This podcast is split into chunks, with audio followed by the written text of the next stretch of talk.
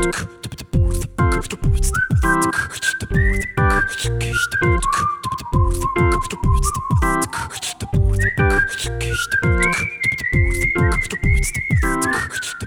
Freunde, herzlich willkommen zurück zum Airball Podcast und herzlich willkommen zurück zum AAU, dem Airball Alternative Universe, Chris. Was? Siehst nee. du die Sterne? Da muss ich ja direkt erst einmal Hallo Andreas eingreifen. Wir sind nicht im AAU, wir sind im Stimmt, wir, sind im Triple AAA. Genau. Also nicht im Triple J, sondern im Triple A im Airball Answering Alert. Und ja, ihr hattet die Chance, uns Fragen zu stellen, was wir bis jetzt von der Saison halten, wie es bis jetzt läuft. Und für diejenigen, die das ein bisschen verpasst haben, weil sie sich gefragt haben, wo kann man den Idioten Fragen stellen, ihr müsst uns dazu einfach nur auf Instagram und Twitter folgen. Ein Facebook-Account gibt es auch, aber da werden nur die Folgen veröffentlicht. Aber auf Twitter und Instagram holen wir immer die Fragen von euch rein. Und Chris, es gab wieder mal Feedback. Mhm. Unter anderem gab es auf Apple Podcast direkt drei neue Bewertungen, ohne ja. Text leider wieder. Schön, trotzdem. Aber man muss sagen, dass es eine Interaktion auf die letzte Folge gab auf Spotify mhm. vom Lars Bohljan und der hat geschrieben, also nach dem Intro bekommt ihr direkt ein schriftliches Feedback. Fünf Sterne habt ihr eh schon bekommen von mir. Fantasy Draftpod überragend. Season Previews Weltklasse, seit zwei Jahren Stammhörer und deswegen wollte ich einfach mal Danke Lars sagen, weil ganz ehrlich, wir machen das alles ohne davon überhaupt einen Cent zu sehen. Und wenn ihr uns da ab und zu mal ein Feedback gebt, wie ihr es findet, ob es euch Spaß macht, wenn ihr Fragen uns gebt für den Airball Answering Alert zum Beispiel, wenn ihr uns Thesen oder andere Themen gibt, freut uns das am meisten, allein weil wir dann mit euch interagieren können. Und ja, deswegen riesen Dank für diese, für den kleinen Dreizeiler. Ja. Und das freut ja. Schließe ich mich direkt an. Äh, freut mich auch. Entschuldige, ich dachte, du wärst fertig. Ich dachte, es kommt nichts mehr. Ähm, ja, sehr schön. Vielen Dank. Lars war der Name, ne? Genau. Klasse, schön. Sowas hört man gern. Genau, und für die anderen nochmal, wir würden uns natürlich riesig darüber freuen. Wir sagen es ja sonst immer am Ende, wenn ihr auf Spotify halt die fünf Sterne rausknallen könntet, auf Apple Podcast genau dasselbe und im Idealfall auf Apple Podcast noch zwei, drei Zeilen dazu schreiben. Das könnt ihr natürlich auch unter jeder Folge, die wir ähm, hochladen bei Spotify. Da gibt es ja immer den Punkt, wie fandet ihr die Folge? Und wenn ihr da was reinschreibt, Kritik, Pros, Kontras, sind wir immer offen dafür ich, wir können nicht immer versprechen, dass es direkt in der nächsten Folge erwähnt wird, weil gerade wenn, wie zum Beispiel bei der aktuellen Folge Chris hochlädt, weiß ich nicht, ob der jedes Mal auf Interaktion klickt, so wie ich es meistens mache. Sind die nicht standardmäßig drin? Ähm, ja, aber du hast, ähm, wenn neue Interaktionen passiert sind, hast du einen Punkt auf der Internetseite von Anchor. Ja, das muss ich mir mal anschauen. Da bin ich zuletzt tatsächlich nicht ganz so tief drin gewesen. Genau, und da habe ich halt gesehen, dass Lars diese kleine, die kleinen Zeilen hier da gelassen hat. Mhm. Aber dadurch, dass wir ein ganzes paar Fragen bekommen haben, würde ich einfach direkt reinstarten und Hannes hat mal wieder ein ganzes Potpourri an Fragen uns bereitgestellt. Und seine erste Frage, die ich von ihm habe, was sind unsere bisherigen drei, Top 3 League Pass Teams? Hast du die gerankt, Chris, oder hast du sie nicht gerankt? Also ich muss ganz ehrlich sagen, ich habe es ja letzte Woche schon mal angedeutet, dass bei mir momentan äh, noch nicht ganz so viel Zeit äh, abgefallen ist für die NBA durch den neuen Job alles. Äh, deswegen, ich, so echte League Pass Teams habe ich nur zwei aktuell, wenn ich ehrlich sein soll. Das sind die Sixers, natürlich. Muss ich, denke ich, nicht weiter erklären, aus welchen Gründen. Äh, und falls es doch jemanden interessiert, kann er gerne in unsere Overreaction letzte Woche reinhören. Ähm, und das andere sind die Spurs. Auch da muss ich, denke ich, nicht viel dazu sagen, warum. Eigentlich ist es kein besonders schönes Spiel, was die Spurs da machen, aber man schaut natürlich wegen diesen verrückten Franzosen trotzdem rein. Ansonsten habe ich tatsächlich zu wenig komplette Spiele geschaut, um mir ein wirklich schon valides Bild machen zu können. Bei den Pacers habe ich immer mal gern reingeschaut. Die Kings sind immer gut anzuschauen aktuell. Ähm, aber so wirklich League Pass Teams sind es eigentlich bei mir nur die zwei momentan. Okay, ich hatte jetzt ja gerade in der Zeit, wo ich krank war, einige Spiele geguckt und da haben sich auch bei mir drei Teams rauskristallisiert, die ich am liebsten sehe. Mein Platz 3 sind die Orlando Magic und Paolo und Franz. Beide spielen eine starke Saison und stehen zum Zeitpunkt da auch dann bei 4 und 4 im Osten auf Platz 10. Und auch wenn der Erstgenannte immer noch recht ineffizient wirkt, sein, ist, wirkt sein Spiel wesentlich reifer, muss ich sagen. Mhm. Hast du schon mal ähm, Magic geguckt dieses Jahr oder noch nie? Ähm, stellenweise. Also wie gesagt, komplette Spiele nicht, aber ich habe versucht zumindest äh, an den umfassenden Recaps so viel wie möglich mitzunehmen, wenn es auch im Hintergrund ist. Was mir aufgefallen ist bei Paolo ist, dass er gerade in Sachen Playmaking nochmal einen Extremschritt nach vorne gemacht hat.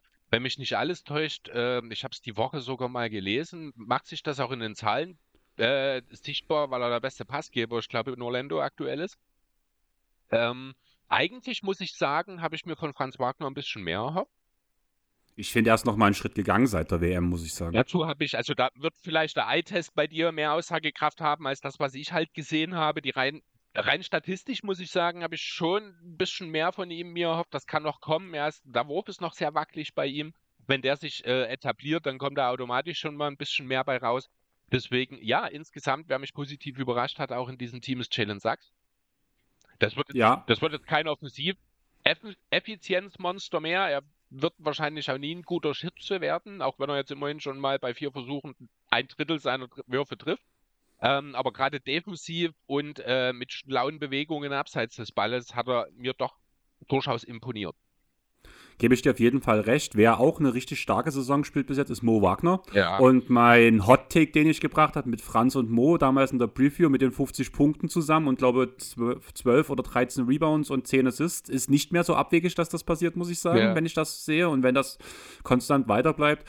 Was nur ein bisschen schade bei dem Team ist, dass Wendell Carter Jr. erstmal ausfällt. Der wird in zwei, äh, zweieinhalb Wochen circa neu reevaluiert.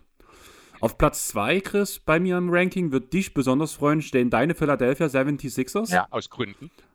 Ja, und dieser Grund heißt für mich größtenteils Tyrese Maxi. Hm. Ja. Weil der Junge einfach mega viel Spaß macht Genauso wie Tobi. Ich muss immer noch sagen, ich bin kein Beat-Fan. Mir macht das Spiel von dem Beat zuzugucken auch keinen Spaß.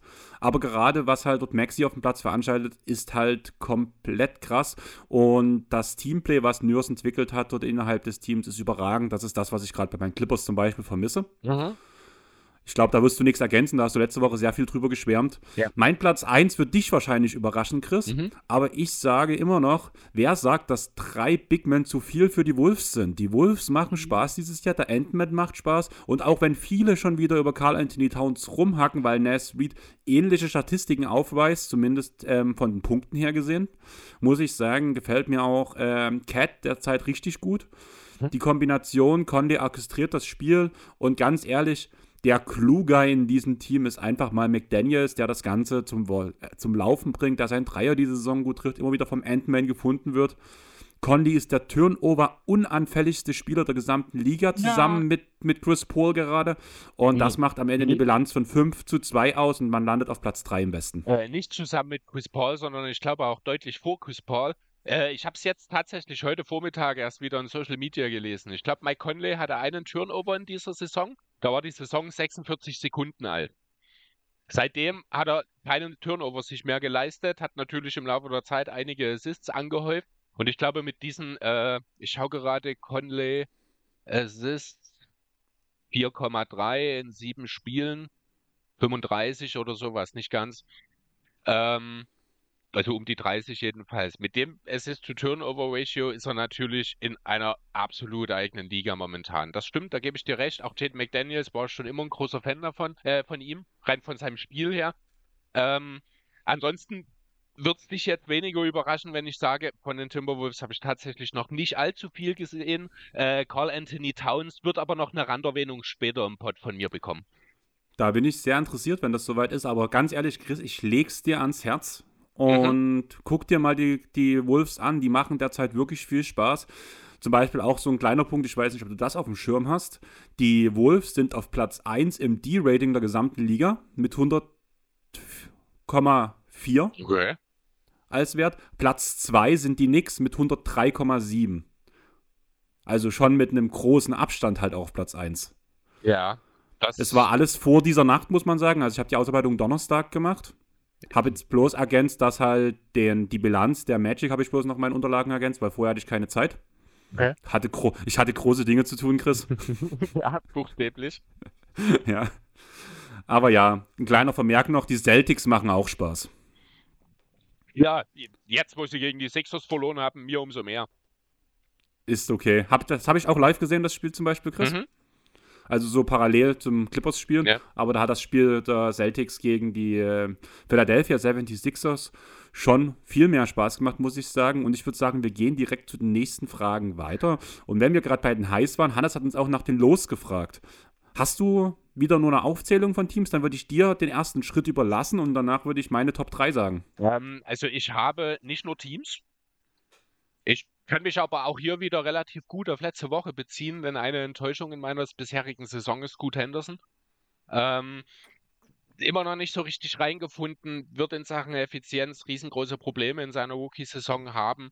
Äh, viel größere, als es einige von uns erwartet haben. Gerade sein Finishing macht mir schon ein bisschen Sorgen, wenn ich das sehe. Das Thema de leichte Desorientierung auf dem Feld, das habe ich alles letzte Woche schon angesprochen.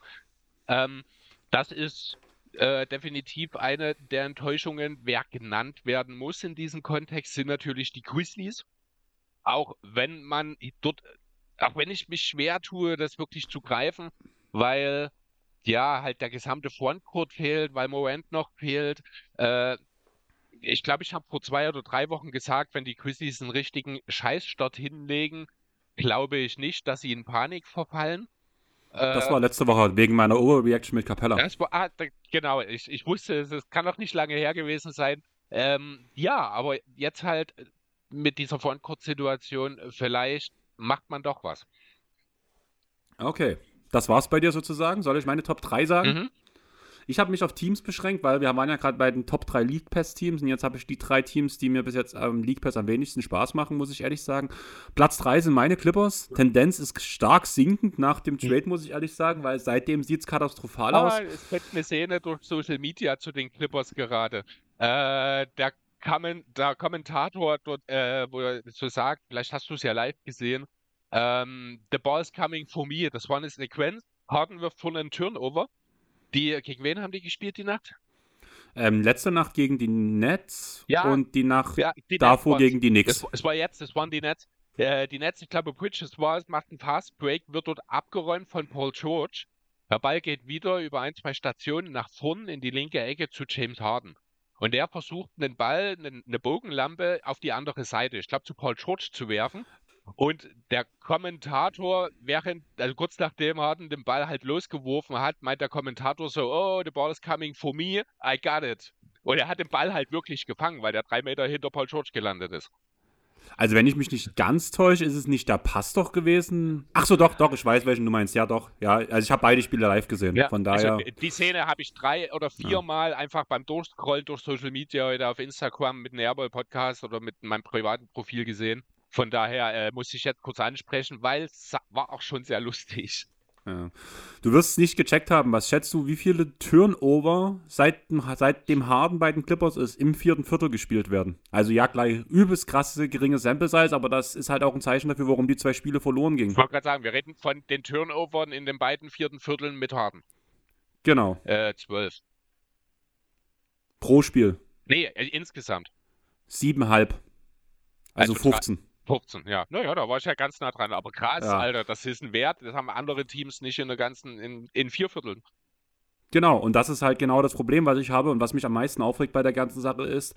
Und ich hoffe, es ist einfach bloß, weil man, weil man Harden integrieren will. Also allgemein merkt man, dass Kawhi und PG kaum noch einen Ball haben.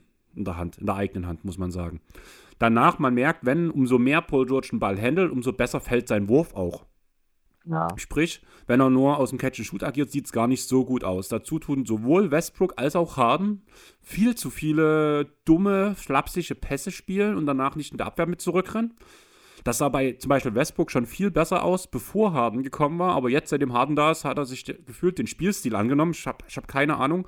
Harden stellt keine ordentlichen Screens. Ich bin genervt. Ich bin richtig genervt. Vor allem seitdem Tai Lu gesagt hat, nein, Russell Westbrook ist unser Point Guard und jetzt ist zwar Terrence Mann wieder da, aber er kommt trotzdem von der Bank. Klar, er sah extrem rostig aus gegen die Nets. Das war schon gut, dass er von der Bank kam und nicht so viele Minuten gesehen hat. Aber in der Defense war er trotzdem noch eine Pest für die Gegner. Aber er hat zumindest keine dummen Turnover gespielt, hat den Ball nicht so oft gefordert wie die anderen. Das regt mich einfach extrem auf und mhm. deswegen halt auch Platz 3 Tendenz sinkend. Ja, äh, kann ich durchaus nachvollziehen. Alles äh, muss schon echt hart für, für dich gewesen sein. Ich habe dir ja die Woche mal geschrieben, da war Man noch verletzt, als dann eben auch Batum, was wir ja ein paar Tage vorher das Thema hatten, bei den Sixers auch äh, sein Debüt gegeben hat, obwohl es zwischendurch mal Retirement-Gerüchte gab. Keine Ahnung, wie viel dort letzten Endes wirklich dran war.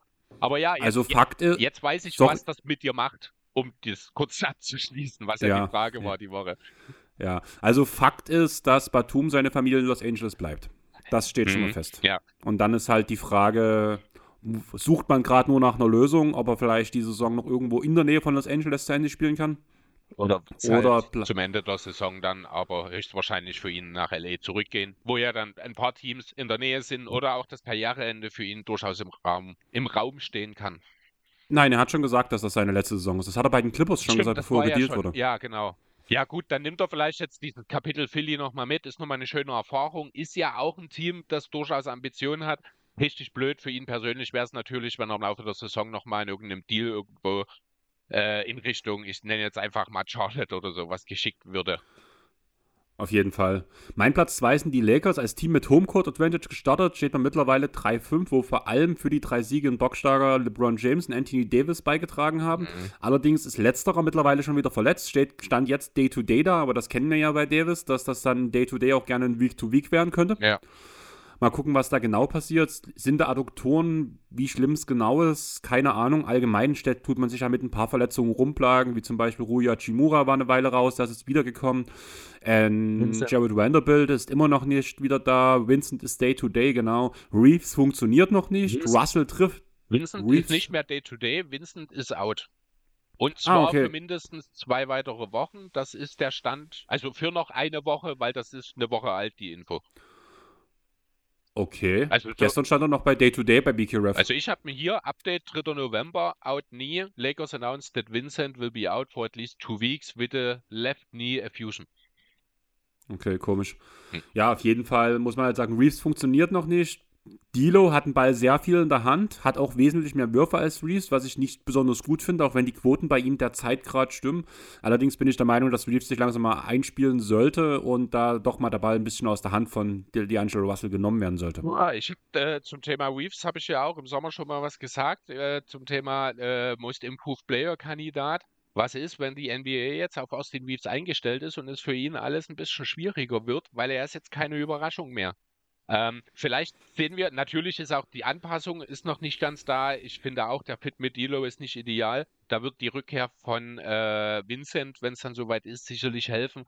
Aber ähm, ja, ich mag, ich mag Austin Reeves sehr. Ich glaube auch, dass durchaus mehr als das, was wir bisher gesehen haben, in ihm steckt. Aber er wird wohl nicht der, der dritte Star in LA werden. Ja, gebe ich dir auch so. Also alle Kommentare im Sinne von der Big Free waren sowieso wesentlich drüber. Da habe ich auch mal mit Julius drüber gequatscht. Ja. Der hat jetzt ja auch hat jetzt auch letztens ein Posting gemacht mit, mit der Starting Five der Lakers und der Aussage, es geht schon wieder los. Punkt, Punkt, Punkt, Punkt, Punkt. Das war am Tag nach einer Niederlage. Von daher weiß man, was gemeint war. Mhm.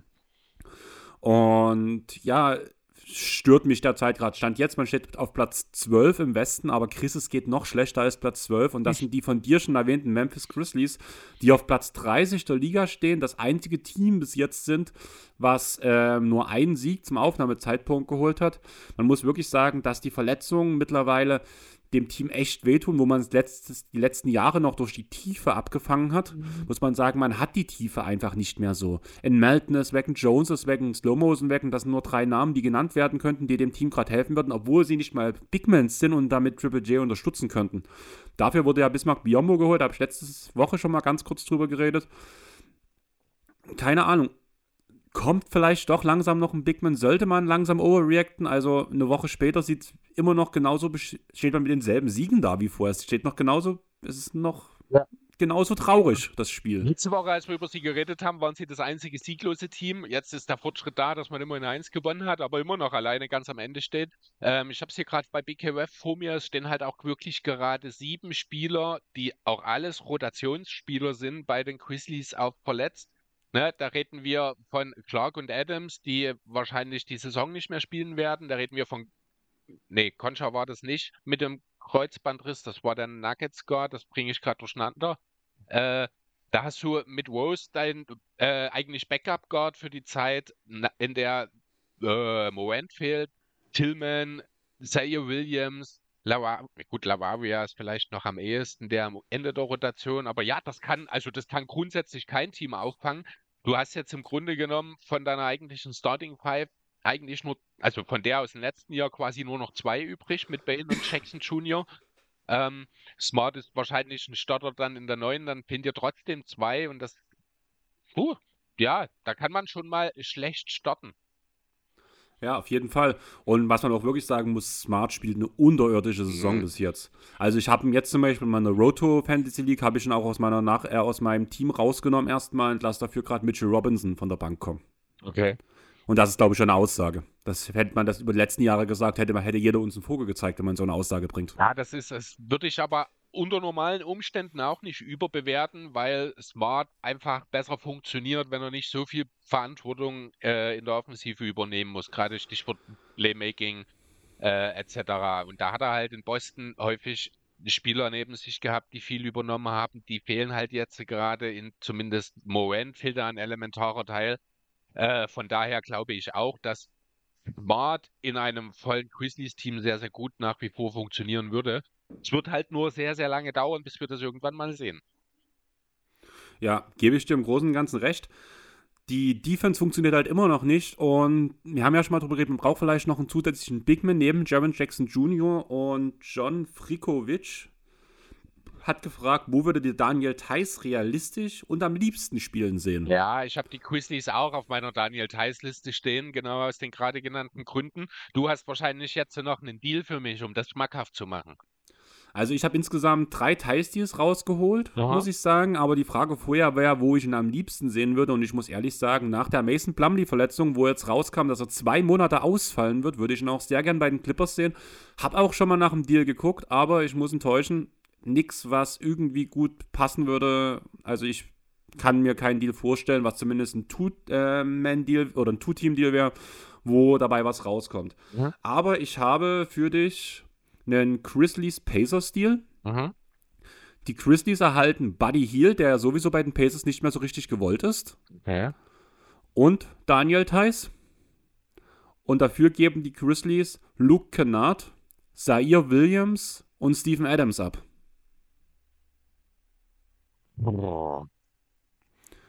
Bias und Hield für Kennard, Williams und Adams. Genau. Kann ich dir erst mal meine Gedanken vortragen, mhm. was ich mir dabei so gedacht habe? Also, der Deal würde den Grizzlies erstmal einen Big Buddy bringen, auch wenn er relativ klein ist. Er kann trotzdem, wird trotzdem gerne gegen stämmigere Spieler eingesetzt, wie zum Beispiel gegen Jannis letztens, wo er doch mal bei den Pacers ran durfte, muss man ja wirklich sagen. Klar, er ist nicht derjenige, der einen Jokic oder einen Beat aufhalten kann, aber er kann das mehr als jeder andere Spieler im Kader der ähm, Memphis Grizzlies. Dazu bekommt man mit Hield einen der besten Schützen der Liga und das würde halt gerade den Grizzlies sehr gut zu Gesicht stehen. Ich sehe gerade, dass ich mich bei meinen Aufzeichnungen verschrieben habe und ich habe statt Chris, also Grizzlies, kurz habe ich Chris geschrieben. Okay. Also dir, dir würde Buddy Hield gut zu Gesicht stellen, Chris. Ich finde auch, ja. Nehme ich ihn auch grundsätzlich, wenn der Deal passt, klar. Genau, ähm. und dadurch, dass er ja ein bisschen auf der Bank degradiert wurde ähm, bei den Sixers, äh, bei, jetzt mal, jetzt bringen wir mich nicht komplett durcheinander. Bei den Pacers könnte ich mir schon gut vorstellen, dass das halt in die Richtung kommt. Und bei den Pacers, damit man nicht zu viel Tiefe verliert, nicht zu viel Spacing verliert, was ja wirklich wichtig für die Grizzlies, äh, für die Pacers ist, hätte man danach Kennard im Gegenzug bekommen. Der Tapetenwechsel könnte vielleicht ihr Williams gut tun und so eine Verstärkung und ein bisschen tiefer auf der 3 wird den Pacers auch gut tun. Und ganz ehrlich, ganz er Adams, ganz, ehr ganz ehrlich, Adams hat jetzt noch, fliegt, fällt diese Saison komplett aus. Dadurch, dass man Thais sowieso nicht gespielt hat, hat macht das eigentlich keinen Unterschied für die Pacers. Man hat nächstes Jahr Adams nochmal auf der Payroll, da ist er ein auslaufender Vertrag und bekommt, man kann vielleicht nochmal einen Pick dafür absagen oder man setzt ihn so lange ein, wie man ihn braucht.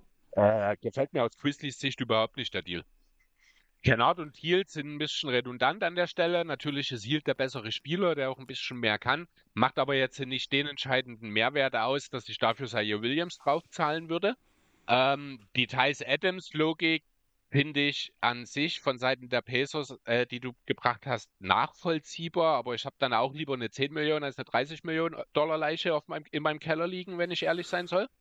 Ähm, ähm, da würde ich dich kurz unterbrechen, weil er dieses Jahr noch 12 Millionen und nächstes Jahr 12 Millionen verdient. Von daher. Achso, okay, stimmt. Punkt. Das ist gar nicht mehr der so große Vertrag. Alles klar, okay.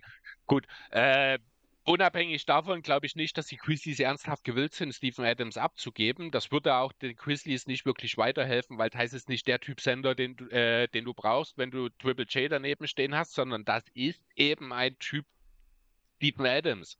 Das heißt, wenn du für eine Lösung auf Sender jetzt versuchst, in irgendeiner Form zu traden, dann ist Thais nicht der richtige Typ dafür. Ich habe die Grizzlies auch, wie gesagt, auf meinem Zettel stehen. Ähm, aber wir haben auch gerade drüber geredet, wie sehr die Tiefe der Grizzlies gelitten hat. Jetzt machst du auch wieder ein 3 gegen 2 Deal. Da sehe ich viele, viele Dinge, die dagegen sprechen. Kann ich gut nachvollziehen. Die Frage ist halt, wo kriegst du sonst so einen Center her? Und das ist halt das Schwierige zumindest für die Saison. Und da wären wir wieder bei dem Punkt, overreactest du oder overreactest du nicht. Ja. Auf zukünftigere Sicht würde ich sagen, schadet der Deal den Grizzlies. Auf, auf kurzfristige Sicht hilft er die Deal den ähm, Grizzlies. Weil auch wenn Thais nicht der Defender-Typ Adams ist, sage ich mal so, wo, wo wir noch gar nicht über den charakterlichen Menschen Adams in diesem Team reden, ist er trotzdem auf jeden Fall erstmal eine Verstärkung für das Team, bin ich der Meinung. Ja, natürlich. Bei der Dünne im Frontcourt wäre er definitiv eine Verstärkung. Er würde sich wahrscheinlich auch freuen, weil er zum Team kommt, das irgendwann im Saisonverlauf halbwegs kompetitiv sein wird und der relevante Minuten sehen wird. Einfach aufgrund der Verletzungssituation. Aber wie gesagt, ich glaube, Stephen Adams ist auch in Memphis so ein kleines bisschen Heiligtum geworden, eben auch aufgrund der Art, wie er drauf ist und weil er eben, ja, abgesehen halt von dem Wurf, den man heutzutage jeden Sender gerne draufpacken würde, halt am ehesten wirklich der Fit ist, mit dem man eben nächstes Jahr dann ganz oben angreifen kann.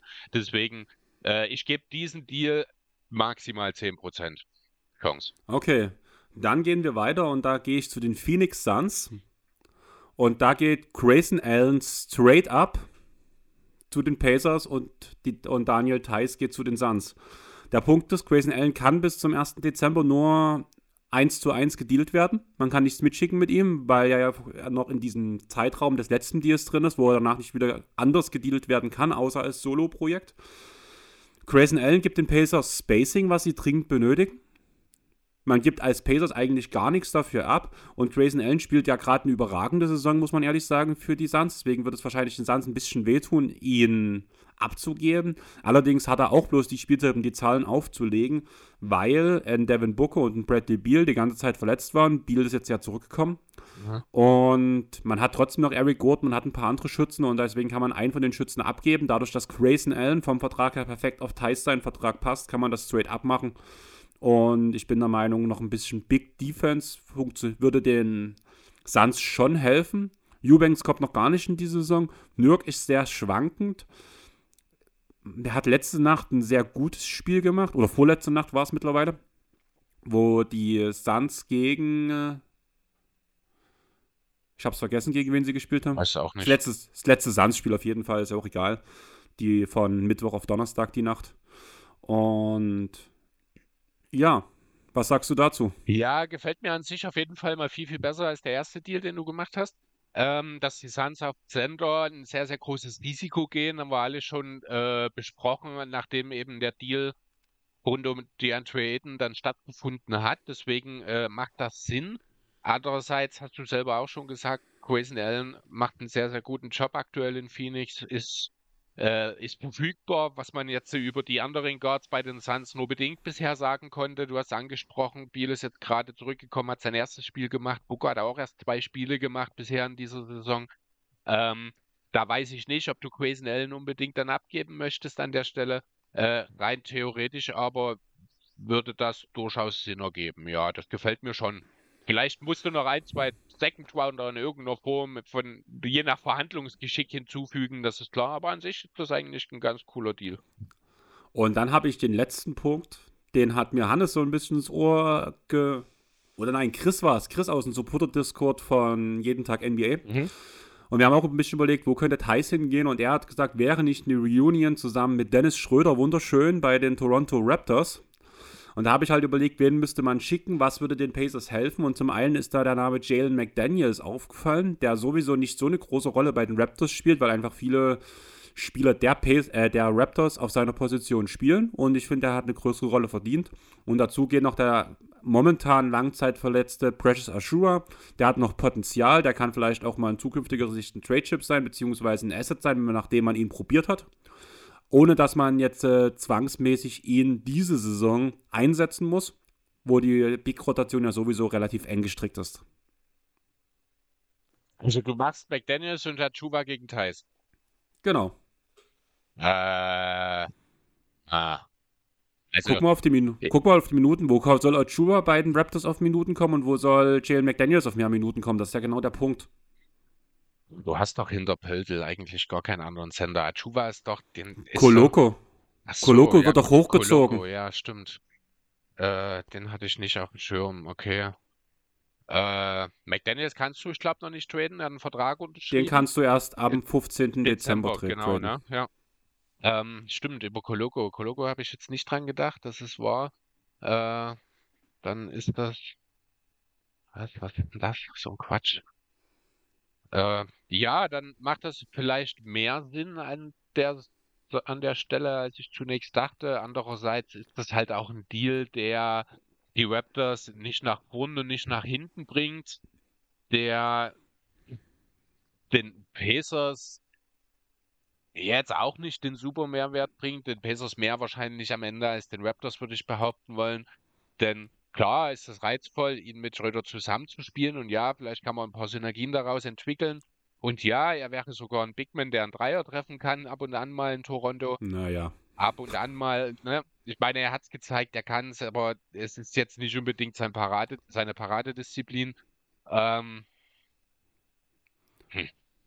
Das, der Punkt äh, sehe ich hier einfach, du hast halt einen Spieler, der zu wenig Minuten bekommt bei Jalen McDaniels, Precious Ashura, ein Spieler, der halt ins Alterskonstrukt der Pacers reinpasst, aber auf jeden Fall diese Saison noch eine Weile braucht, bis er reinkommt. Außerdem halt beiden Pay äh, Raptors auch so keine richtige Chance bekommen, weil man auf Pötel und Koloko setzt.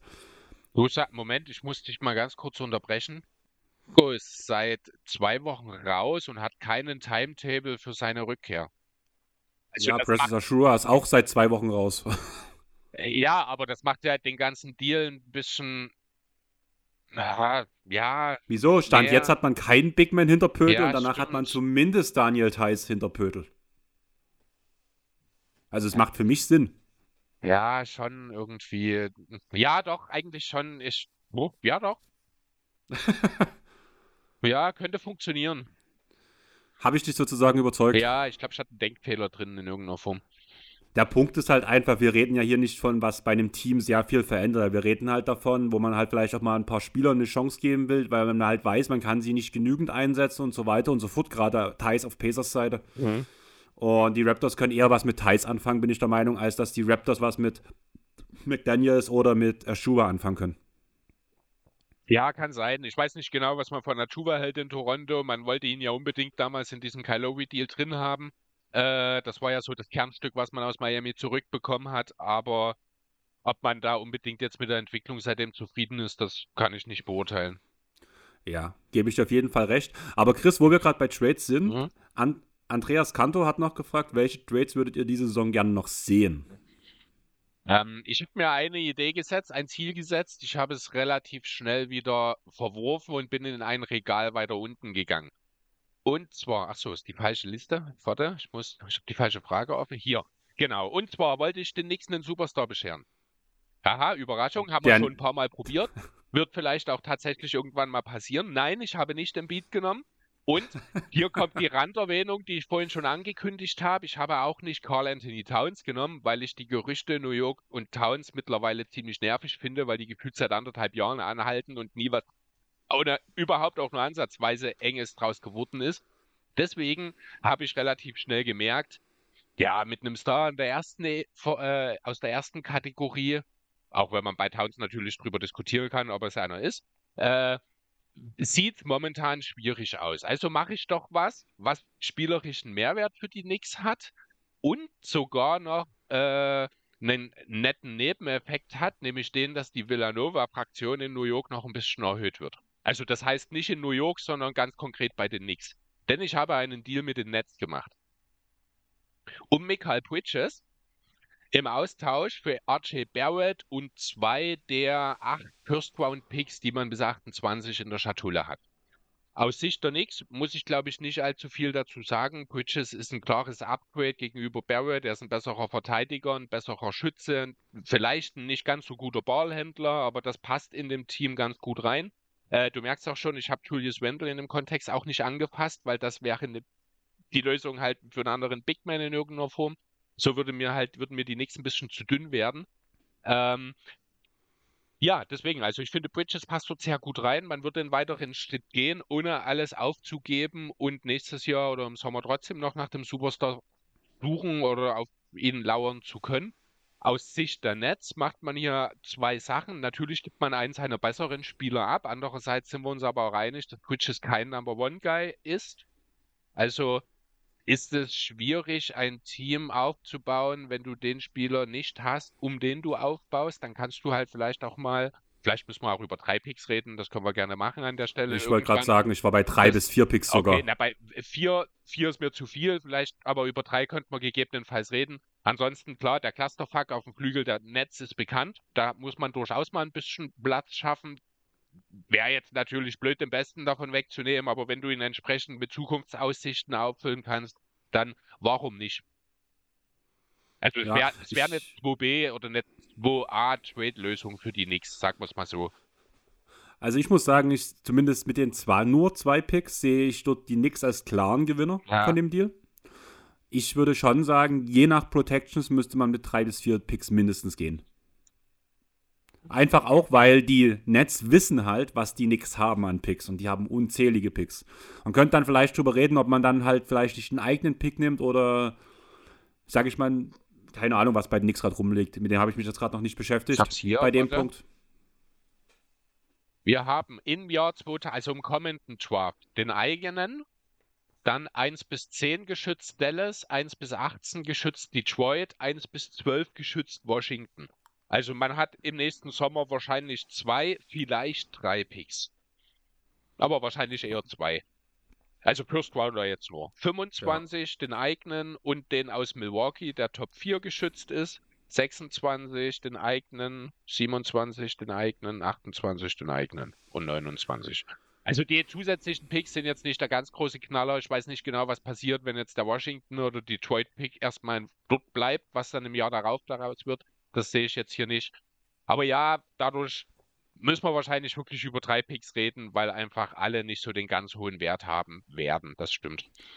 Okay, soll ich dir meine, meine Trades vorstellen, Chris? Mhm. Ich habe zwei gemacht zu dem Punkt und ich würde Teams einreisen. Was denkst du, welche Teams das sind? Du möchtest Teams einreisen?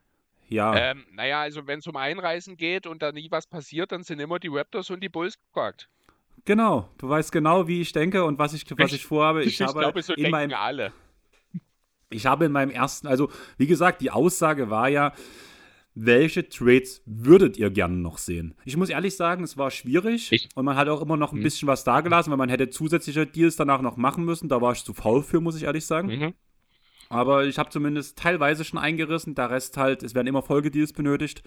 Und man muss wirklich sagen, ganz zufrieden bin ich mit allen nicht, aber es hat alles seinen Charme sage ich mal so. Okay. Hast du was zum Schreiben mit dabei, um die Übersicht zu behalten? Ja, warte kurz. Also äh, über die Bulls habe ich auch nachgedacht, habe sogar ein kleines bisschen bei ihnen mal rumprobiert, aber ich habe schnell die Lust verloren. Ich muss ganz ehrlich sagen, ich verstehe jetzt auch, warum die Bulls nichts machen. genau, genau. Ging mir auch, ja. auch so. Das, deswegen sage ich ja, ich bin mit allem nicht ganz so zufrieden. Ja. Okay, leg los. Meine erst, mein Raptors-Deal umfasst die Raptors natürlich, die Cavs und die Hawks. Mhm. Dabei kannst du dir ja schon wahrscheinlich denken, da, also Punkt 1, dieser Deal könnte erst am 15. Dezember wieder passieren, aufgrund ähm, frischen Verträgen. Mhm. Ganz kurz. Bei den Hawks landet natürlich Pascal Siakam. Mhm. Was schon ein Riesenproblem ist, weil er einen Riesenvertrag hat und die äh, Hawks nur sehr wenig teure Spieler, die sie abgeben können. Bei den Cavs landet OG Ananobi mhm. und Bruno Fernando. Mhm. Und jetzt kommt eine ganze Lethargie, die bei den Raptors Logisch. alle antanzen ja. müssen. Und das ist Clint Capella, mhm. Caris LeVert, mhm. Isaac Okoro, mhm. Paddy Mills, mhm. Kobe Buffkin, mhm. Wesley Matthews, mhm. Garrison Matthews, mhm der 24er First Round Pick der Sacramento Kings, den haben im Moment stand jetzt die Hawks bei sich drin. Mhm. Den 29er First Round Picks der Hawks als Lottery Protected. Mhm. Und von den Cavs kommt der 24er First Round Pick, der 25er und 26er Second Round Pick und der 30er First Round Pick. Nee. Willst du erstmal Gedanken sagen oder soll ich mir, soll ich erstmal erzählen, was ich mir dabei gedacht habe? Ja, was man sich dabei gedacht hat, ist relativ, oder was du dir dabei gedacht hast, ist relativ klar. Du hast genau die beiden Spieler mit auslaufenden Verträgen, über die man seit Monaten redet, einfach dorthin geschickt, wo sie äh, im Grunde genommen auch schon eine ganze Weile gehandelt werden, weil sie sehr gut reinpassen. The rein theoretisch könnte man sogar äh, Anonobi und Siakam austauschen und ich finde, es würde immer noch Sinn ergeben, wenn ich ganz ehrlich sein soll äh, wenn auch so ein kleines bisschen mehr. Was die Raptors jetzt hier aus diesem Deal machen oder rausbekommen, ist mir aber, das muss ich dir ganz ehrlich sagen, viel zu wenig. Zu wenig. Der Punkt ist halt, mit was ich halt so ein bisschen noch mitgerechnet habe, ist halt, dass man Clint Capella weiter verschiffen kann, dass er halt trotzdem noch einen gewissen Gegenwert gibt. Ja, wahrscheinlich Le auch. LeVert könnte man testen, weil er noch zweijährig ist, oder ihn weiterschicken. Mhm. Isaac Okoro genau dasselbe, einfach mal ein neues Umfeld stecken, mal gucken, wie er funktioniert. Danach haben wir Paddy Mills, der Vertrag läuft aus. Kobe Buffkin ist ein, ist ein, ist ein Lottery-Pick und als, als starker Shooter bekannt, deswegen ist er ja eigentlich auch ideal neben Scotty Barnes. Wesley Matthews, auslaufender Vertrag. Garrison Matthews kann man wieder ein Jahr testen oder halt auch wegschicken.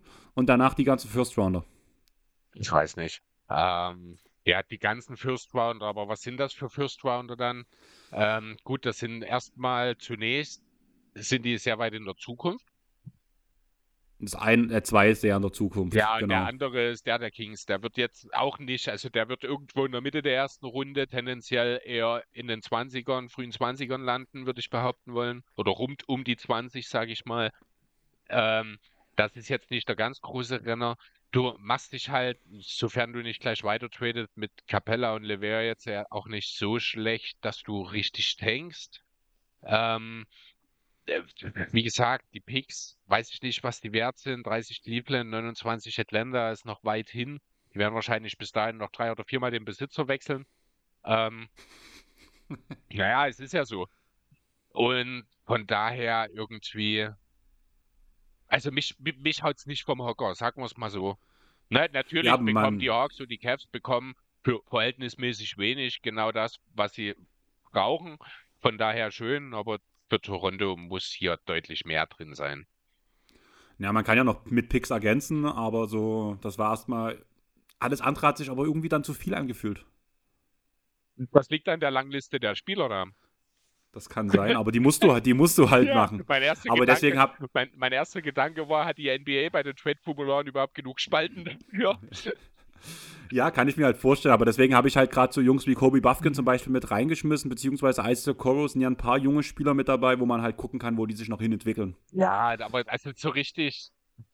Also das wäre, es wäre ein Deal, den die, der rein, was den Wert angeht, irgendwo wahrscheinlich am Ende das widerspiegelt, was die Raptors, wenn sie es tatsächlich machen, rauskriegen können oder werden. Genau. Weil sie schlechte Deals machen und also weil sie aus beiden, wenn sie Deals machen, zwangsläufig schlechte Deals machen müssen jetzt, weil sie einfach den Zeitpunkt verpasst haben. Aber wenn ich den Deal so sehe, dann gefällt mir das aus Raptors Sicht. Das ist mir nicht genug. Ich habe auch nicht das Gefühl, dass du aus Capella oder LeVert nochmal einen First Rounder machen kannst aktuell. Ähm, vielleicht aus Capella, wenn du den Mavs ganz, genau. ganz genau. freundlich genau. den Bart kitzelst, aber die sind halt Chris, auch sehr glücklich mit Blake Lively, äh, nicht, nicht mit Blake Lively, verdammt, sondern mit Derek Lively im Moment. Bei mir steht es da an die Maths zum Beispiel HDW plus X. Ja, das sehe seh ich, seh ich momentan einfach nicht so richtig. Also ich, ich verstehe schon, wo du herkommst mit dem Deal und du machst zwei Drittel der Parteien absolut glücklich damit, aber nee, kann ich mir nicht vorstellen. Können ja noch mal ganz kurz bloß sagen, was ich halt interessant finde, ist gerade die Hawks danach. Man hat eine Big Three aus Murray, Young und Siakam. Von der Bank kommen trotzdem noch Bay, Johnson, Bogdanovic und AJ Griffin. Mir war es wichtig, dass ich Griffin noch bei den Hawks halte, weil sonst wäre die Bank wahrscheinlich viel zu kurz geworden. Mhm. Zumal ja auch ein gewisser DeAndre Hunter sehr verletzungsanfällig wäre. Und ja, die Cavs, die bekommen halt genau das, was sie brauchen. Die Position wird gestopft und damit sind sie auf einmal danach ganz weit oben mit dem Titelrennen, bin ich der Meinung. Mein zweiter Deal dreht sich um die Bulls und da steht Tschüss Bulls. Ähm, die Teams sind die Bulls, die Nets, die Bucks und die Trailblazers. Fangen wir bei den Bucks. Tschüss Wolves gesagt. Ich habe Tschüss Bulls verstanden. Okay. Ja, so, Tschüss also, Bulls. Also Minnesota, Milwaukee. Nein, Chicago. Bulls. Tschüss Bulls. Also kein Minnesota. Kein Minnesota. Okay, dann habe ich erst. Okay, also Chicago, Milwaukee, Brooklyn und Portland. Und Portland. Ah, okay. Fangen wir mal bei dem Team an, was am wenigsten bekommt. Das sind die Bucks. Und die bekommen Alex Caruso. Mhm. Danach gehen wir zu den Nets. Die bekommen Zach Levine. Mhm. Brockton. Vucevic. Und Javon Carter. Ja. Die Trailblazers erhalten Patrick Williams. Mhm. Noah Clowney den 25er Second Round Pick der Miami Heat. Von den Nets kommt er. Und den 28er First Round Pick der Nets. Die Bulls erhalten im Gegenzug, Achtung, die Liste wird wieder lang. Ähm, ben Simmons, Spencer Dinwiddie, Pat Connaughton, ähm, Whitehead, Cam Thomas, Dayron Sharp, den 24er Second Round Pick der Portland Trailblazers, den aber die Bucks besitzen derzeit gerade. Mhm. Den 27er Second Round Pick der Bucks. Und den 25er First Round Pick via, also von den Nets von Phoenix. Also den Suns Pick, den die Nets haben. Genau. Mhm. Den 26er Second Round Pick der Nets und den 28er Second Round Pick der Nets. 26 und 28 Second Rounder. Genau. Genau. Aha. Sind wieder sehr wenig Picks, aber da war trotzdem schwierig, dass du halt irgendwie das bereinigen musstest. Ähm, also ich sehe nicht einen Grund, warum Brooklyn das tun sollte, wenn ich ehrlich sein soll. Die wollen einen Star und wollen Playmaking und da haben die Procton und Zach Levine. Ah ja, aber du gibst halt auch die einzigen anderen Playmaker, die du im Team hast, ab. Also du veränderst die Situation nicht und ich finde nicht, dass das Thema Playmaking in Brooklyn damit besser wird, wenn du Simmons und Dinwiddie abgibst und äh, Brockton reinkriegst. Harder ist jetzt auch nicht unbedingt ein Playmaker vor dem Herrn, würde die Defense, also würde in jedem Team als Backup-Center helfen, aber das, den sehe ich jetzt auch nicht als Zünglein an der Waage. Ganz kurz, ähm, Carter ist ein Guard. Ja, ich weiß. Du, du hast Backup-Center gesagt. Äh, Backup Point Guard, Entschuldigung. Okay, mir gar nicht aufgefallen, ja. Aber wenn wir bei Sendern sind, Vucevic, verstehe ich überhaupt nicht, was er im Brooklyn soll. Der kann zum Beispiel neben Claxton spielen, weil er ja das Spacing mitbringt, ist ein guter Rebounder, was zum Beispiel was, bei Claxton. Aber, aber, defensiv kann er nicht. Ne ja, ah, okay, Doch, vielleicht kann er. mit vertauschten Rollen. Ja, gut, sehe ich aber nicht. Also aus Brooklyn-Sicht sehe ich das nicht, weil Levine ist nicht der Star, für den du das machst. Dafür gibst du zu viel ab. Ja, das wäre halt man, so. Zumal man äh, das Thema Ben Simmons sich jetzt wahrscheinlich wirklich erstmal ein bisschen anschauen möchte in Brooklyn. Ähm, ansonsten, ja, Milwaukee macht das. Das ist ein Upgrade. Da müssen wir nicht lange drüber reden. Für Portland muss ich mal kurz sortieren. Gibt man Brockton ab? Äh, ach so, übrigens, Cam Thomas kannst du vergessen, der geht nirgendwo hin. Äh, ist sowieso verletzt. Ja, aber hat äh, zeigt jetzt, warum ich ihn letztes Jahr befreien wollte. Ja, ich glaube nicht dran, dass das funktioniert auf lange Sicht. Ne, muss nicht, aber in diesem Team ist das gerade, das ist eine ideale Situation für ihn. Äh, deswegen, und ich glaube, das wissen auch die Nets und dort wird man so schnell erstmal auch seine Finger davon lassen. Ähm, ja, wie gesagt, ansonsten auch für die Blazers gefällt mir das nicht richtig. Ich meine, Brockton gibst du Wen, wen gibst du denn noch? Hast du Hayden Sharp? Nee, Dayron Sharp ist das, oder? Das ist Dayron Sharp von den Nets. Okay, ich habe nur Sharp aufgeschrieben, ich war jetzt kurz irritiert. Nee, dann, äh, dann ist es doch du gibst halt Brockton, oder? Du gibst nur Brockton ab und bekommst dafür einen Lottery-Pick aus dem letzten Jahr, also den First Rounder mit Clowney. Ja, gut, doch. Danach Patrick, Will das, ja. Patrick Williams halt zum Versuchen, einfach ja. mal eine neue Situation, einen, einen späten First Rounder der Nets und einen Second Rounder von Miami halt, der ist halt einfach mit dabei. Ja, also aus Blazers-Sicht ist das okay, aus Bucks-Sicht mag das auch gehen, aber warum die Bulls oder Nets das tun sollten, erschließt sich mir nicht. Ich sehe halt bei den Spielern, die die Bulls bekommen, halt ganz viel Potenzial, um weiter zu dealen. Also Dinwiddie, Connaughton, ja, die zwei und der Rest ist halt jung. Bis auf Ben Simmons. Und Ben Simmons ist halt noch zwei Jahre unter Vertrag und danach. Ja, aber wenn du Ben Simmons in einem Deal aufnimmst, dann äh, wird das in so einer Konstellation nicht mit nur einem First-Round-Pick funktionieren. Kann Wie gesagt, sein. ich glaube nicht, dass die Nets aktuell großes Interesse daran haben. Die Nets würden wahrscheinlich nur dann momentan über einen Simmons Trade nachdenken, wenn jemand auf sie zukommt und was anbietet. Äh, ich glaube, man äh, evaluiert jetzt die ganze Situation einmal und ist dort auch im Brooklyn momentan sehr, sehr entspannt, was das angeht und hat ja auch keinen Druck. Das muss man ja auch sagen. Das ist das Gute, was aus diesem ganzen Kyrie KD-Fiasko zurückgeblieben ist. Und von daher, aus Sicht von Bulls und Nets, No-No. Aus Sicht von Bucks und Blazers, Yo-Yo. Okay, dann YOLO, machen wir einfach weiter. Und Tobi fragt übers NBA, äh, übers Dallas Sorgentelefon, beziehungsweise mittlerweile wahrscheinlich Freudentelefon, da Harten und was nun schon in LE sind. Welche drei Spieler würden Andreas noch fehlen, um ein Lineup aufzustellen, welches nur aus Spielern besteht, die er nicht mag? Chris darf natürlich auch gern seine Starting Five der unsympathischen Spieler aufstellen. Super schwer für mich gewesen, weil ich überhaupt eigentlich gar nicht äh, über sowas nachdenke. Das ist eher so eine Sache, wenn er mir dann vor der Punzel ist und ich denke mir so, ah, ich kann den Typen nicht ab oder sowas, aber gezielt danach fragen, äh, hat mir, ist mir echt schwer gefallen, habe auch ein, zwei Namen drauf, die mir da nicht ganz so gefallen. Aber ich habe eine Starting Five hingelegt. Also ich habe auch eine Starting Five hingelegt. Also mein Point Guard ist natürlich Russell Westbrook. Mein Point Guard habe ich sogar zwei Namen, denn bis letztes Jahr hätte ich Patrick Beverly hingeschrieben. Äh, Macht er, er, dir Spaß? Jetzt ist Macht er ein Sixer, ja, okay, super, geiler Typ. Äh, genau, deswegen, deswegen, ist es jetzt Ben Simmons tatsächlich. Okay, Shooting Guard James Harden natürlich bei mir. Der Mellow Ball. Okay. Small Forward, jetzt bin ich interessant, ob wir denselben haben. Aber nicht, ich habe Scotty Barnes aufgeschrieben. Das ist der Name, der mir am wenigsten gefällt hier drauf, aber mir ist keiner eingefallen. Du hast bestimmt. Miles, Miles Bridges. Den habe ich auf der 4. Okay, den habe ich auf der 3.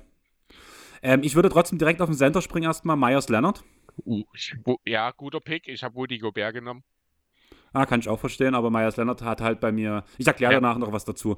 Und weil mein großer Aufreger auf der 4, was schätzt du, was könnte das sein bei mir? Keine Ahnung. LeBron James. Okay. Kein Aufreger? Also James ist, ist der Name, James ist der Name, der halt bei mir am meisten wehtut. Es gibt eine, also es gibt ganz wenig Spieler, die ich nicht leiden kann, muss ich ehrlich sagen. Aber es gibt ganz, ganz viele Spieler, die mir egal sind. Auf der 4 hatte ich dann irgendwann auch mal Julius Randle zum Beispiel dastehen und noch ein paar andere Namen. Der Punkt ist halt, ich konnte James damals vor allem in Heat-Zeiten wegen seiner Attitüde nicht leiden, nicht leiden. Danach die ganze Sache Le GM, sage ich mal so, die ganze Sache, die geht mir auf den Sack, wo das noch damals aktiver war als jetzt wahrscheinlich. Das ist ganz er hat, von den er, Medien beeinflussen lassen früher. Und du scheinst noch einen ganz schönen Rucksack von damals mit dir mitzuschleppen. Das ist der Punkt. Ja, der Punkt ist halt, LeBron ist mittlerweile ein Spieler, der ich kann immer noch nicht leiden, aber er ist mir so ziemlich egal. Und dadurch, dass er damit auf einer Stufe für mich steht, wie Randall etc., und das hat nichts spielerisch zu tun, das ist wirklich nur so Auftreten und so, wie er sich gibt. Da komme ich mit dieser Art einfach nicht klar. Tut, tut mir ganz schwer, ganz um ehrlich zu sein, diese Aussagen von dir ernst zu nehmen, denn es gibt also du hast natürlich recht, ne? Er hat hier und da gerade in den jungen Jahren, aber wer hat das nicht? Die eine oder andere, äh, den, die einen oder anderen Allüren an den Tag gelegt. Natürlich müssen wir nicht drüber reden, dass diese ganze Decision-Geschichte damals riesiger Humbug war. Aber ich glaube, seitdem, und man muss auch mal ganz klar für LeBron James sprechen, der Typ ist seit 20 Jahren in der Liga und seine größte Kontroverse ist eine TV-Show, in der er verkündet hat, wo er die Zukunft spielen soll für jemanden, der seit im Grunde genommen seit er 13 ist, so heftig im, im Fokus steht und alles.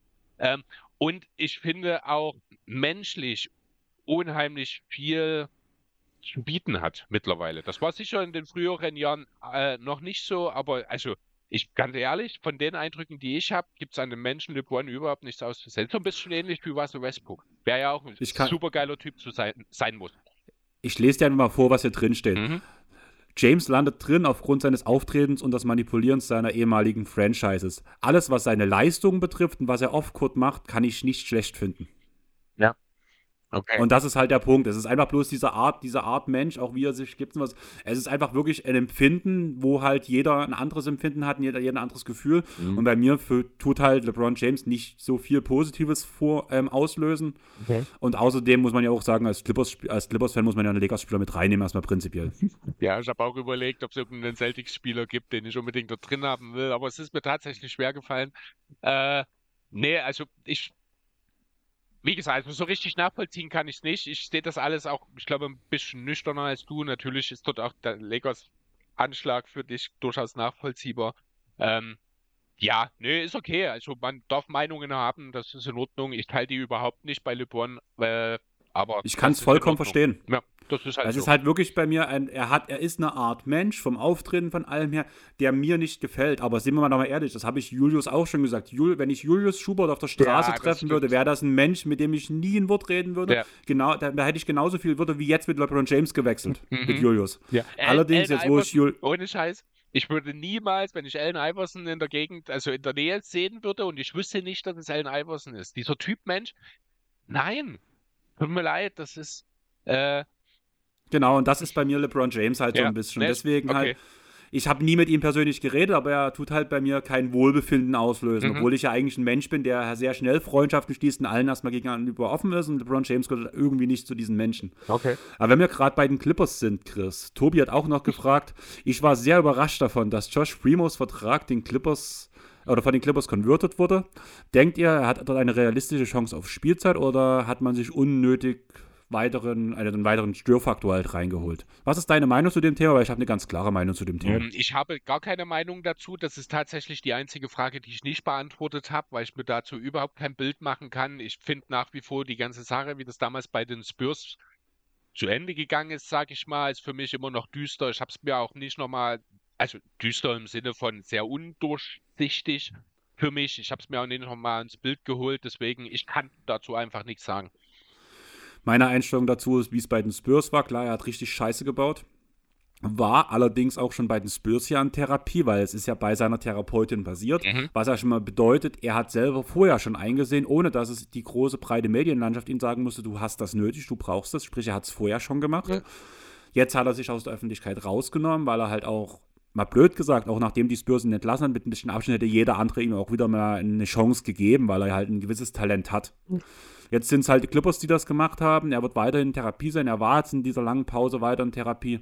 Er hat ein gewisses Talent und ganz ehrlich, es ist ein Minimum-Deal. Sprich, wenn er nicht funktioniert und wenn er ein Störfaktor wird, kann er gecuttet werden. Und er ist kein Spieler wie zum Beispiel, wo ja Julius Angst hatte bei den Lakers mit Christian Wood, der schon einen gewissen Namen hat. Hatte bei Primo, kann man sofort sagen, hier, das und das ist passiert, raus mit ihm. Und die Clippers sind ja auch eine Franchise, die haben sich bei so einem Punkt ja zum Beispiel nie, zumindest in der breiten Öffentlichkeit, was zu Schulden bekommen lassen haben. Sie haben nie Spieler gehabt, die sowas gemacht haben. Sprich, wenn man danach halt auch instant reagiert, bevor das halt zum Beispiel so aus dem Ruder läuft, wie es bei den Spurs damals war, dann wird auch jeder Fan das verstehen, dass man ihm die Chance geben wollte. Es hat nie geklappt, man hat die Konsequenzen daraus gezogen. Also ich sehe das eher wirklich als Chance als als Störfaktor. Finde ich gut. Gefällt mir. Äh, grundsätzlich bin ich da auch deiner Meinung, das ist, äh, wie gesagt, alles eine komische Geschichte gewesen damals. Ich kann mich da auch nur reinversetzen, das muss ich ganz ehrlich sagen.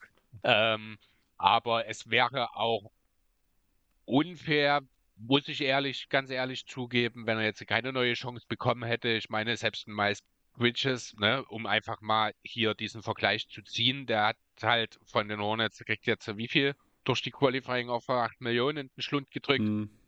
Sorry, aber wenn ich das mit Joshua Primo vergleiche, dann hat Primo alle Chancen der Welt verdient, um sich in der NBA nochmal oder um in der NBA nochmal Fuß zu fassen.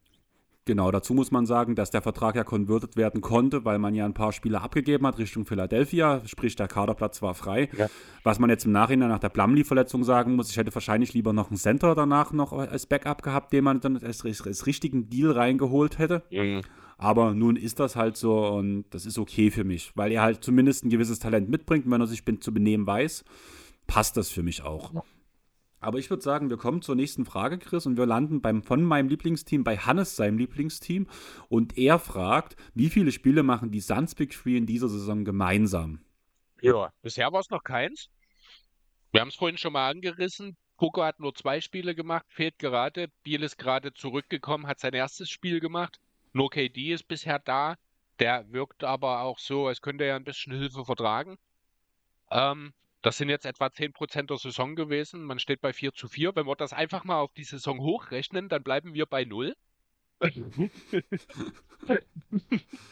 Aber äh, ich habe einfach mal theoretisch angenommen, dass es vielleicht 20 gemeinsame Spiele werden können, in denen man vielleicht so 10 Minuten pro Spiel zusammen auf dem Feld steht. Also ich schätze so, dass wir so, so um die 200 gemeinsame Minuten im Laufe der Regular Season von den dreien sehen werden. Ob das reicht, um für die Playoffs eingespielt zu sein, da bin ich mal gespannt.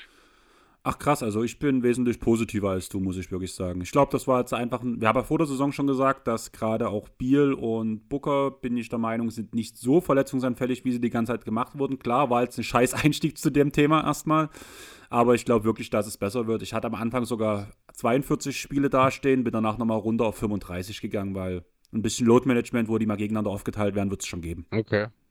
Ja, also bin vielleicht da wirklich ein bisschen niedrig rangegangen, aber äh, so, das ganz große Vertrauen habe ich nicht, gerade eben, weil halt KD derjenige von den dreien ist, der bisher derjenige war, der am verfügbarsten ist. Das sollte dir eigentlich schon ein kleines bisschen auch als Organisation Falten, Schurkenfalten leichter auf die Stirn bringen. Von daher, äh, ja, ich bin da nicht ganz so optimistisch wie du. Ja, also ich habe auch überlegt, ob ich mit 42 zu optimistisch war, habe dann gesagt, ja, bist du. Und bin danach halt auf 35 runtergegangen, also irgendwas zwischen 30 und 35 kann ich mir gut vorstellen. Mhm. Der am ehesten ausfallen sollte, wäre aus meiner Sicht KD in dieser Riege. Und der ist bis jetzt fit und sieht auch wirklich fit aus. Ja. Aber von einem Favoriten zum nächsten und ich glaube, Max, sein Favorit, sind die Dallas Mavericks, denn er sagt, sind die Mavs mehr als nur ein Regular-Season-Team. Luca und Kyrie können nachweislich in der Postseason liefern. Die Wing-Defense sieht mit Grant Williams Derrick Jones Jr., Josh Green in kleiner Rolle, auch Exum bislang besser aus als gedacht. Und Lively betrifft bislang die Erwartung, offensiv wie defensiv. Und Paul war maximal ein durchschnittlicher Starting Center als Backup, aber ist er definitiv weiter oben anzusiedeln. Sollte man noch einen Trade machen, wo würdet ihr am ehesten Potenzial sehen? Wie hoch seht ihr das Potenzial der Mavs? Conference Finals? Fragezeichen. Mit ein bisschen Verletzungsglück vielleicht sogar Finals. Ja, lieber Max schön, dass du unser Thema von der letzten Woche aufgreifst und nochmal ein bisschen zu den Maps overreactest. Ähm, ja, also es sieht gut aus in Dallas im Moment, das muss man sagen. Wir haben letzte Woche noch so als das größte Problem gerade Kyrie Irving ausgemacht. Der hat sich jetzt in der letzten Woche durchaus gefangen und ein paar solide Spiele abgeliefert. Auf der anderen Seite merkt man aber auch, dass eine gewisse Regression zur Mitte schon stattfindet. Äh, Tim Hardaway Jr. trifft keine 50% seiner Dreier mehr. Der hat, ich glaube, in den letzten vier Spielen nur knapp über 34% getroffen, aber auch fünf von neun im letzten, weswegen es so gut aussieht. Äh, Luca trifft die Dreier mittlerweile auch schon nur noch bei 38% Also auch da ist halt in einer Woche sind, wie viel waren es letzte Woche noch? 42 oder sowas. Na, und also das ist dann schon auch bemerken, also nicht bemerkenswert, aber deutlich zu sehen, dass dort schon eine gewisse Normalisierung, sage ich mal, stattgefunden hat. Ob denn dann auch die Rollenspieler alle weiter so liefern können, die restlichen, also bei Quent Williams, da gebe ich dir recht, Max, der sieht gut aus. Ich glaube auch nicht, dass wir von ihm weniger erleben werden, als das, was er uns momentan zeigt. Da sehe ich eher noch Potenzial, dass er eine etwas größere Rolle sogar einnehmen könnte. Aber ansonsten wird dann langsam schwierig. Josh Green gefällt mir halt noch gut. Derrick Jones Jr., da haben wir die Woche mal drüber geredet, Andreas. Dann sehe ich ja bisher äh, positiver als du. Daran hat sich bisher auch noch nichts geändert. Aber auch hier muss ich ganz klar sagen, hat halt Derrick Jones Jr. eine ganz klare Grenze, was sein Talent und alles angeht. Und er wird in drei, vier Wochen wahrscheinlich auch dann ein bisschen besser von den Gegnern. Äh, mit in dem Gesamtkonstrukt des Mavericks eingetaktet werden, sodass halt auch sein Einfluss, der momentan weniger in Zahlen, aber insgesamt sehr, sehr positiv ist, äh, nochmal ein bisschen eingehen wird. Außerdem äh, ist ja jetzt der Lively gerade verletzt. Bin mal gespannt, wie sich das auch auf die Mavs auswirken wird. Indem Paul wieder startet. Aber ich würde auch mal mhm. ganz kurz meine drei, vier, fünf Gedanken und ich glaube, ich bin jetzt ja wieder bei der Dallas Boomern. Von daher, ich bin auf euren Hass vorbereitet, sage ich mal so. Mhm. Punkt 1, gucken wir uns mal die Spiele an, gegen denen die äh, Mavs bis jetzt ran mussten. Das ist San Antonio, das ist Brooklyn, das ist Memphis, das sind die Bulls, das sind die Nuggets, das sind die Hornets, die Magic und die Raptors. Das sind entweder Teams, die der Zeit gerade overperformen, muss man ganz ehrlich sagen, beziehungsweise Teams, die einfach scheiße sind, der Zeit gerade. Und ein oder die Nuggets, genau. Am Samstag spielen jetzt die Mavs gegen die Clippers. Ja. Was habe ich gerade zu den Clippers gesagt? Das funktioniert überhaupt noch nicht. Also es ist das nächste Team, wo ich sage, das gewinnen, das gewinnt die Mavs, bin ich der Meinung, mit der jetzigen Form. Ja. Punkt 1. Danach muss man halt auch wirklich sagen, wenn man die Stats der einzelnen Spieler reinguckt, hat Luca schon wieder eine unheimlich große Last auf sich, muss ich sagen. Er macht schon wieder viel, viel zu viel und das sieht man auch, wenn man die Spiele guckt von den Mavs. Das haben wir jedes Jahr erlebt, dass Luca brandheiß, feuerspuckend in die Saison startet und irgendwann danach ab der Hälfte, ab zwei Drittel der Saison merkt man so langsam, das zehrt am Körper von Luca und dafür ist dieser das, dafür ist kein menschlicher Körper auf, äh, aufgebaut, was das, was Luca leisten muss. Also bin ich auch der Meinung, dass Luca seine Leistungen wieder am Ende der Saison auf jeden Fall wieder ein bisschen regressieren werden, vielleicht auch kleine Verletzungen kommen werden, weil er sich momentan aus meiner Sicht völlig übernimmt. Größte Usage-Rate der Liga, Luka Doncic, ich habe es gerade mal bei BKWF geschaut, die höchste aktuell mit 36,3 äh, hat Embiid, 36,1 Janis und dann kommt Luca mit 34,6. Das Ding ist aber, dass Luca halt nicht sowas machen muss wie äh, äh, Janis oder Embiid. Andere ne? Usage, ja. Also ich bin genau. mir auch sicher, wenn ich jetzt zum Beispiel schaue äh, in die Triple oder schauen würde in die Triplings oder in die in die Touches per Possession, dann sieht das nochmal ein bisschen anders aus. Genau, man muss halt wirklich hoffen, der kleine Hoffnungsschimmer ist so ein bisschen Kyrie Irving für mich dort in dem Punkt, dass er Luca entlasten kann. Hat es jetzt im Laufe der Woche ein bisschen geschafft. Aber trotzdem sind die Werte, die Luca aufs Feld bringen muss, immer noch abnormal. Kommen wir zu den, zu den Wings. Gerade Williams, ähm, Jones, Green aus meiner Sicht overperformen alle drei gerade, auch wenn du sagst, dass du, dass du denkst, dass Williams, ich glaube, so viel mehr geht da auch nicht, bin ich der Meinung. Der spielt gerade wesentlich besser als bei Boston, finde ich. Mhm. Und ich glaube nicht, dass da nach oben hin noch so viel mehr geht. Und ich würde sogar fast sagen, Green ist der Einzige, der seine Leistung bestätigen kann von denen, von dem, was wir gerade sehen. Gerade Richtung Playoffs Gerade Exum hatte ja oben noch erwähnt. Da würde ich Jones und Exum ohne Minuten sehen, muss ich sagen. Wie gesagt, ich bin kein großer Derrick Jones Jr.-Fan. Momentan kann man ihm ja wirklich das Free D-Label auf die Stirn klatschen, sage ich mal so. Aber ich glaube nicht, dass das lange ähm, machbar ist. Kommen wir zu Paul als ein, Dur ein durchschnittlichen Starting-Sender. er ist für mich ein yes. unterdurchschnittlicher Starting-Sender. Und genau. Und von der Bank aus maximal ein durchschnittlicher Backup, weshalb ich da den halt auch nicht so groß sehe. Das heißt für mich, Lively muss liefern. Jeder kennt meine Meinung mittlerweile von Rookie-Centern. Gerade wenn es dann Richtung Playoffs geht, werden die gnadenlos ausgenutzt. Momentan kennt keiner Lively sein Skillset. Alle müssen erstmal gucken, wie verteidigen wir den, wie kommen wir an ihm vorbei.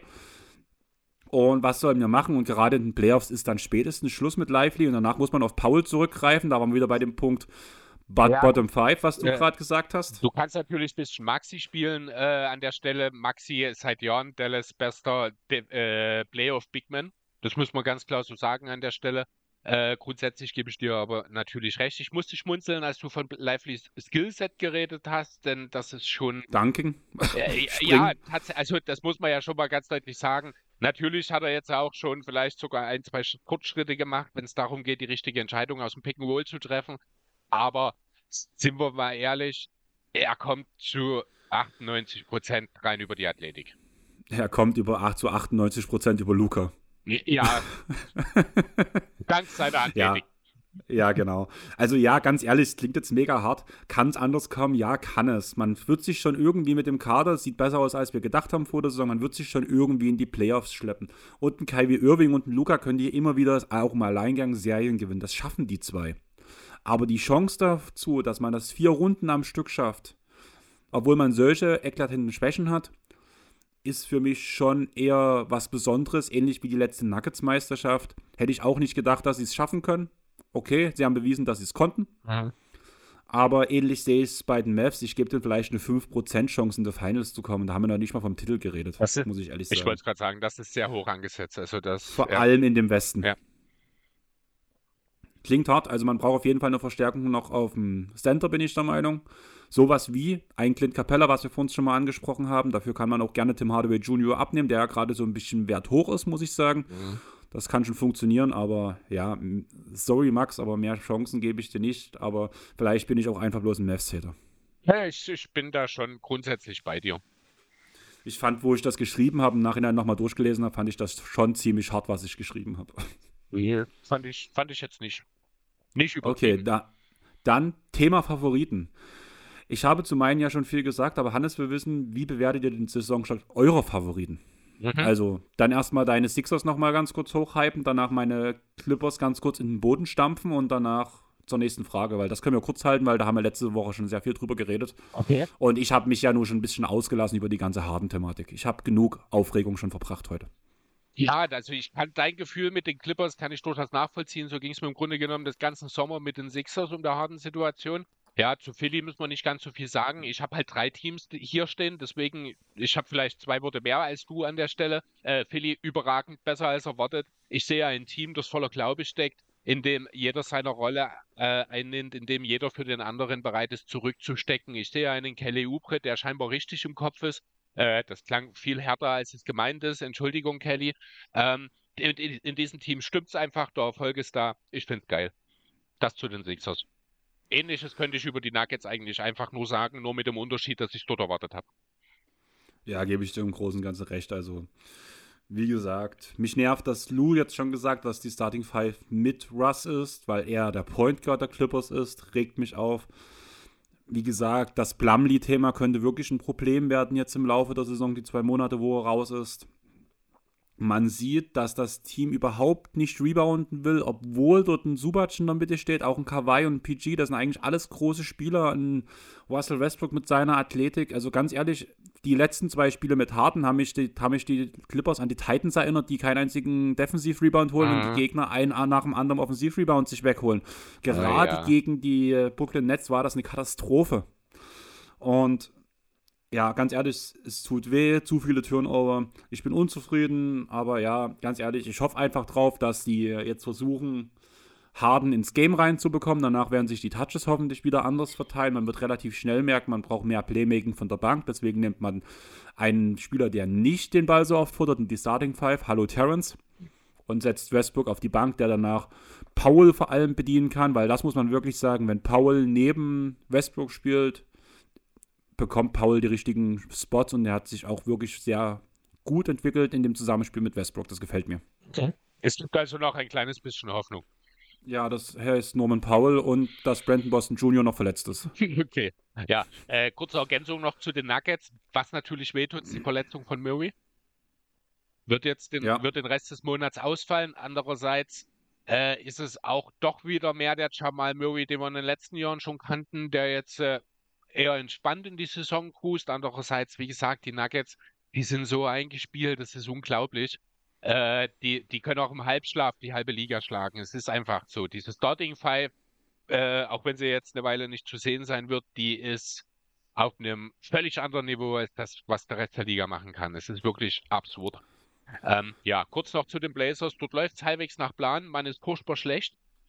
Das Problem dabei ist, dass die beiden Spieler, die die Hoffnung in dieser Saison, äh, in diesem Sommer geschürt haben, dass man auf eine glorreiche Zukunft zugeht, auch gerade furchtbar schlecht sind. Das ist in erster Linie natürlich Scoot Henderson. Das ist in anderer Linie auch ein äh, nicht furchtbar schlechter, aber trotzdem sehr, sehr enttäuschender DeAndre Aiden. Lichtblick bei den Blazers, abgesehen davon, dass man eben sehr hoch picken wird, wahrscheinlich Shaden Sharp. Was schätzt du, ähm, wie viel ist die Freiwurfquote von DeAndre Ayton diese Saison? Oh, ich bin so froh, dass ich mir keine Details, Statistiken angeschaut habe, aber wahrscheinlich, wenn du so fragst, nicht mal die Hälfte. 100 Prozent. Echt? Was hat plus eingenommen oder was? Drei. Ah, ja, gut, dann kommt's das. Aber ja, ja, aber ganz ehrlich, das, hm? das ist ja eigentlich übelst negativ, weil ein Center, der in wie vielen Spielen, in sechs oder sieben Spielen mittlerweile, glaube ich, bloß drei oder vier Freiwürfe gezogen hat. Ja, ein Center, der auch nicht ein Center wie Miles Turner ist, der viel Zeit an der Dreierlinie verbringt, sondern ein Center, der in der Zone arbeitet. Also ich sag ja, das genau. ist ja noch schlimmer dann. Also ja, genau. Katastrophe. Deswegen, ich sage sehr, sehr enttäuschend, auch die Andrew Aiden, nichts von Dominaten zu sehen, würde ich behaupten. Ja, bei mir, meine anderen Favoriten halt, ich habe vorhin schon einen relativ großen Rant gemacht, also einen positiven Rant gegen, äh, für die Wolves, mhm. dass mir das gerade Spaß macht. Und ja, auch die Celtics machen ihren Ding, die spielen ihren Stiefel runter, es macht Spaß zuzugucken. True Holiday hat sich gut eingelebt, Porzingis spielt überragend, oh, muss ja. man sagen. Man würde sich nicht wundern, wenn in den, also All-NBA All NBA und All Defense, dass man vielleicht sogar am Ende der Saison vier Spieler in den jeweiligen Teams vertreten hat. Ist durchaus im Bereich des Möglichen, ja. Genau. Kommen wir zur nächsten Frage von Tobi. Mhm. Ist halt ein größeres Thema aktuell, deswegen fand ich die Frage sehr schön und auch, dass die jetzt mit reinkommt. Was haltet ihr von der aktuellen Disku von der aktuell diskutierten Idee, den Draft über zwei Tage abzuhalten. In der NFL ist das ja gängige Praxis. In dieser werden natürlich auch mehr Spieler gezogen. Denkt ihr, das Modell würde auch in der NBA funktionieren? Mhm. Äh, mein erster Gedanke, den ich dazu hatte, war, Klingt irgendwie nach einer blöden Idee. Dann habe ich mir erstmal kurz die Zahlen dazu angeschaut, habe festgestellt, NBA Draft kennen wir, zwei Runden, 30 Teams, 60 Picks. NFL ich habe jetzt gar nicht geschaut, wie viele Teams es sind. Es sind sieben Runden auf jeden Fall. Letztes Jahr wurden 259 Picks gemacht. Reden wir natürlich erstmal grundsätzlich von völlig unterschiedlichem Niveau. Ähm, als ich mich dann ein bisschen mit den Hintergründen befasst habe, habe ich aber durchaus Verständnis für den Gedanken geschürt oder angefangen dafür zu schüren. Denn mir war nicht bewusst, das muss ich ganz ehrlich sagen, dass sie für einen Second-Round-Pick nur was? Zwei Minuten Zeit haben? Ja, genau. Fünf Minuten in der ersten Runde, um sich für einen Pick zu entscheiden. Zwei Minuten in der zweiten Runde. Ähm, das, je früher du pickst, desto besser und einfacher ist es natürlich, dann diese kurze Zeit auch zu nutzen, um dann einen sinnvollen Pick zu machen. Aber unter den Gesichtspunkten, auch gerade dadurch, dass ja immer mehr Trades und immer mehr Bewegung auch am Draft Day stattfindet, ähm, bin ich durchaus an den Punkt gekommen, dass es keine ganz blöde Idee ist, das Ganze etwas zu erweitern, etwas zu strecken. Habe aber tatsächlich sogar einen Alternativplan, wie wir das an einem Eintagesplan umsetzen können. Dann leg los. Ähm, genau, also momentan sind wir ja ungefähr bei vier Stunden ungefähr, was den Draft angeht. Macht man ein schönes Abendprogramm, aber die, die äh, da eben entsprechend im Raum sind oder in den verantwortlichen Positionen, die haben natürlich Chaos und Stress. Deswegen machen wir das Ganze erstmal anders. Wir starten die ganze Sache vormittags. Sagen wir einfach mal, wir fangen um 10 an. Dann machen wir anstatt den 5 Minuten, die die in der ersten Runde für einen Pick haben, machen wir 10 Minuten draus. Das ist doppelt so viel Zeit. Das ist immer noch nicht viel, das ist mir völlig klar. Aber wenn du doppelt so viel Zeit hast als bisher, dann fühlt sich das unheimlich viel an. Als ersten Schritt zumindest erst einmal, man kann ja in ein paar Jahren die Sache neu evaluieren und dann neue Entscheidungen treffen finde ich erstmal eine Verdopplung der Zeit okay. Das würde dann ungefähr bei 30 Picks, 300 Minuten, also etwa 5 Stunden ausmachen, mit Werbungen etc., mit leichten Verzögerungen, sagen wir mal 6 Stunden. Sind wir bei 16 Uhr. Dann haben wir die zweite Runde noch. Die hat ja bisher nur 2 Minuten gehabt, die habe ich jetzt einfach mal auf 7 Minuten angesetzt. Immer noch deutlich mehr Zeit, im Verhältnis sogar eine größere Spanne noch äh, im Vergleich zu dem davor, als das in der ersten Runde der Fall ist. 30 Teams, 210 Minuten, sind ungefähr dreieinhalb, sagen wir vier bis fünf. Dann kann man das Ganze an zehn, äh, an zehn Stunden machen. Du kannst eine Mittagspause, du kannst das ordentlich takten, du kannst meinetwegen ja auch ein bisschen eher anfangen. Äh, kriegst du durchaus hin, ohne dass du sogar in die Primetime unbedingt viel reinschneiden müsstest. Die vor Ort Primetime wohlgemerkt, natürlich nicht für uns in Europa. Im Endeffekt haben alle was davon. Du musst nicht zwei Tage blockieren. Das finde ich nämlich schon in, mit dem ganzen Aufriss, der ja drumherum ist, mit den ganzen Spielern, Verantwortlichen, Funktionären, äh, Liga-Vereins und ja auch vom College, die ja da da sind. Ähm, es ist ja ein äh, immenser Kostenfaktor und alles. Das muss man nicht unbedingt haben an der Stelle. Von daher äh, lieber einen Tag, der vielleicht dann ein bisschen lang ist, wo man aber besser arbeiten kann.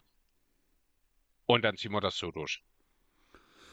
Ja, du hast für uns ein Wort genannt in deiner Argumentation, wo ich sage, genau daran wird es scheitern. Mhm.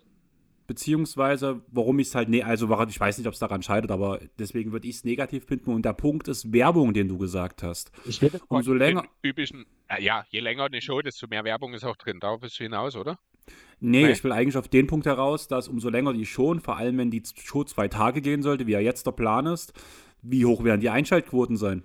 Also gerade ja. der zweite Tag werden die Einschaltquoten ja quasi nicht vorhanden sein. Wer schaut sich denn überhaupt den, die zweite Runde an? wir haben es gemacht. Ja, ja, aber das ist halt, also der Casual-Fan, der hört ja normalerweise schon fast für die Lottery auf, es sei denn sein Teampick später noch.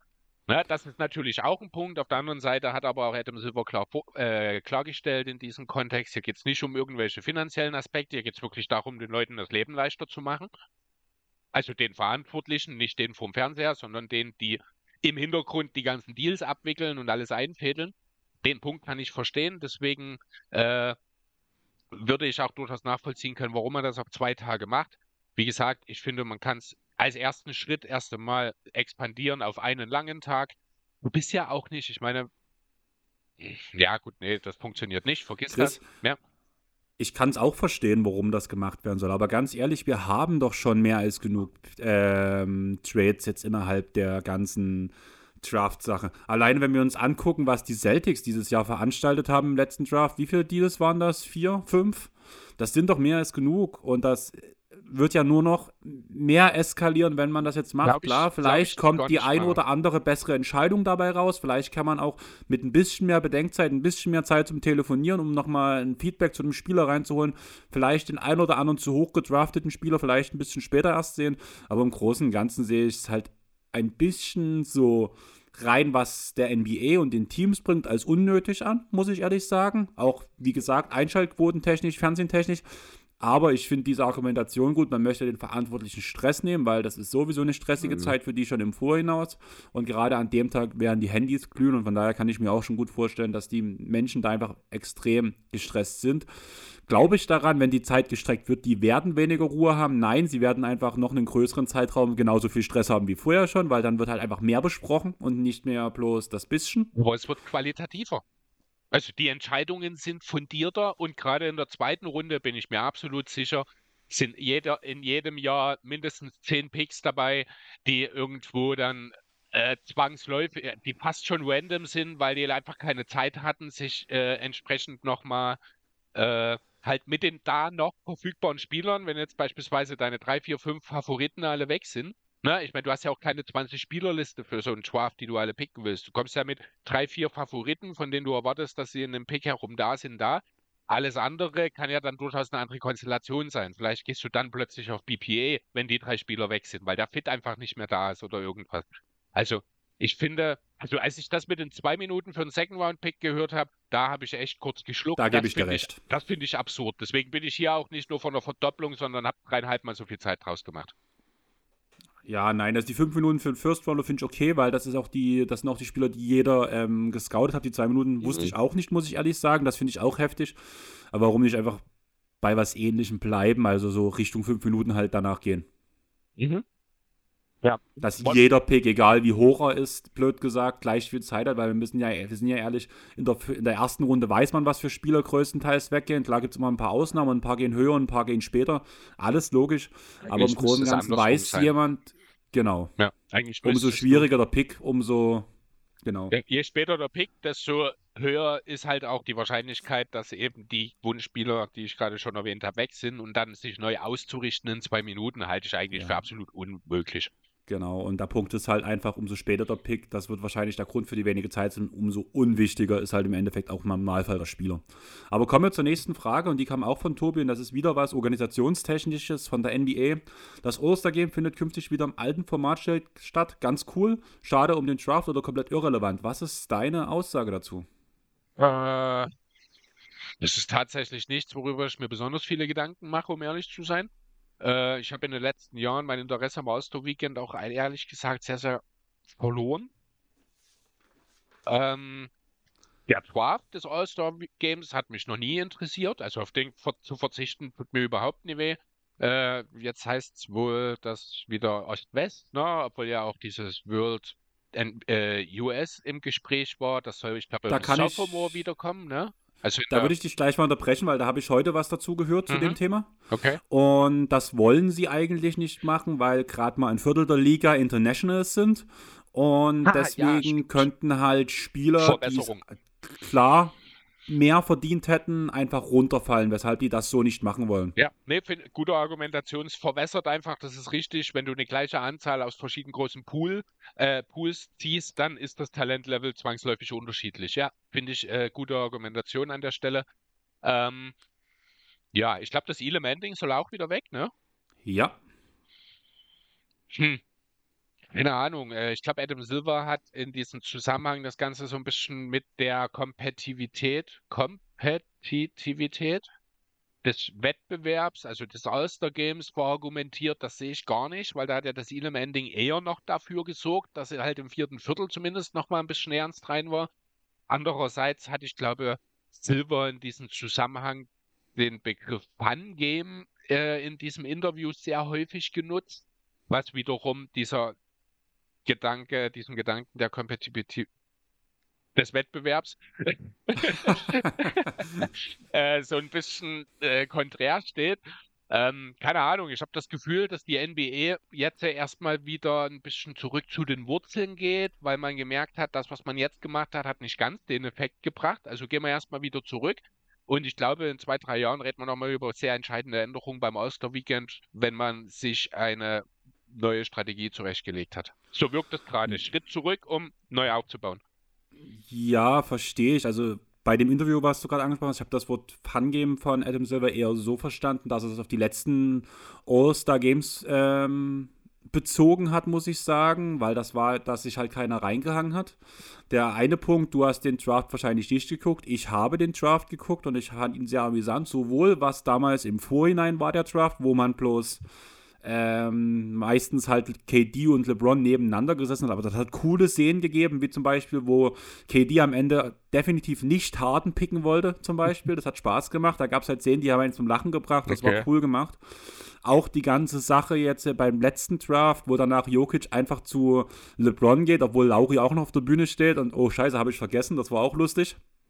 Ja. Und das hat einfach, es ja. hat halt so, hat halt so Motivation, also so als Zuschauer schon so ein bisschen was Entertainment-mäßig gebracht, sage ich mal. So, das fand ich halt cool, deswegen mhm. war der Draft für mich sehr interessant und fand das auch gut gemacht. Okay. Der nächste Punkt ist, Thema Ealing-Ending ist ja nicht bloß diese 24 Punkte am Ende von dem Spiel, sondern auch, dass jedes Viertel separat gewertet wurde. Und jeder, der das Viertel gewinnt, hat Geld an eine gemeinnützige Organisation gespendet, genauso wer das Spiel am Ende komplett gewonnen hat. Fehlt mir auch bei dem Punkt wieder, dass halt, wenn das auf das alte Format geht, das war bei dem alten Format zumindest nicht drin, dass okay. man die Gelder spendet. Da habe ich bis jetzt auch nichts dazu gelesen, dass das ähm, wieder gemacht werden soll. Auch ein Punkt, der mich wirklich stört, muss ja. ich sagen.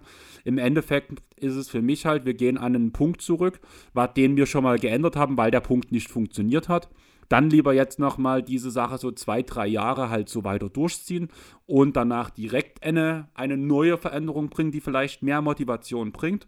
Mhm. Meine Idee dahinter ist, warum man es halt nicht macht, ist, weil man mit Indiana auch gerade den idealen Punkt hat quasi, um Tradition zu schüren. Ich sag bloß die Hoosiers, Traditionsstadt Indiana halt ähm, als Basketballstadt, sage ich mal so. Indianapolis. Das, meine, meine ich ja. Aber ähm, du weißt doch, was ich raus will. Ja. Deswegen ist dieses für dieses Jahr mit diesem Back to the Roots finde ich interessant aufgrund halt der Städte, wo es halt stattfindet.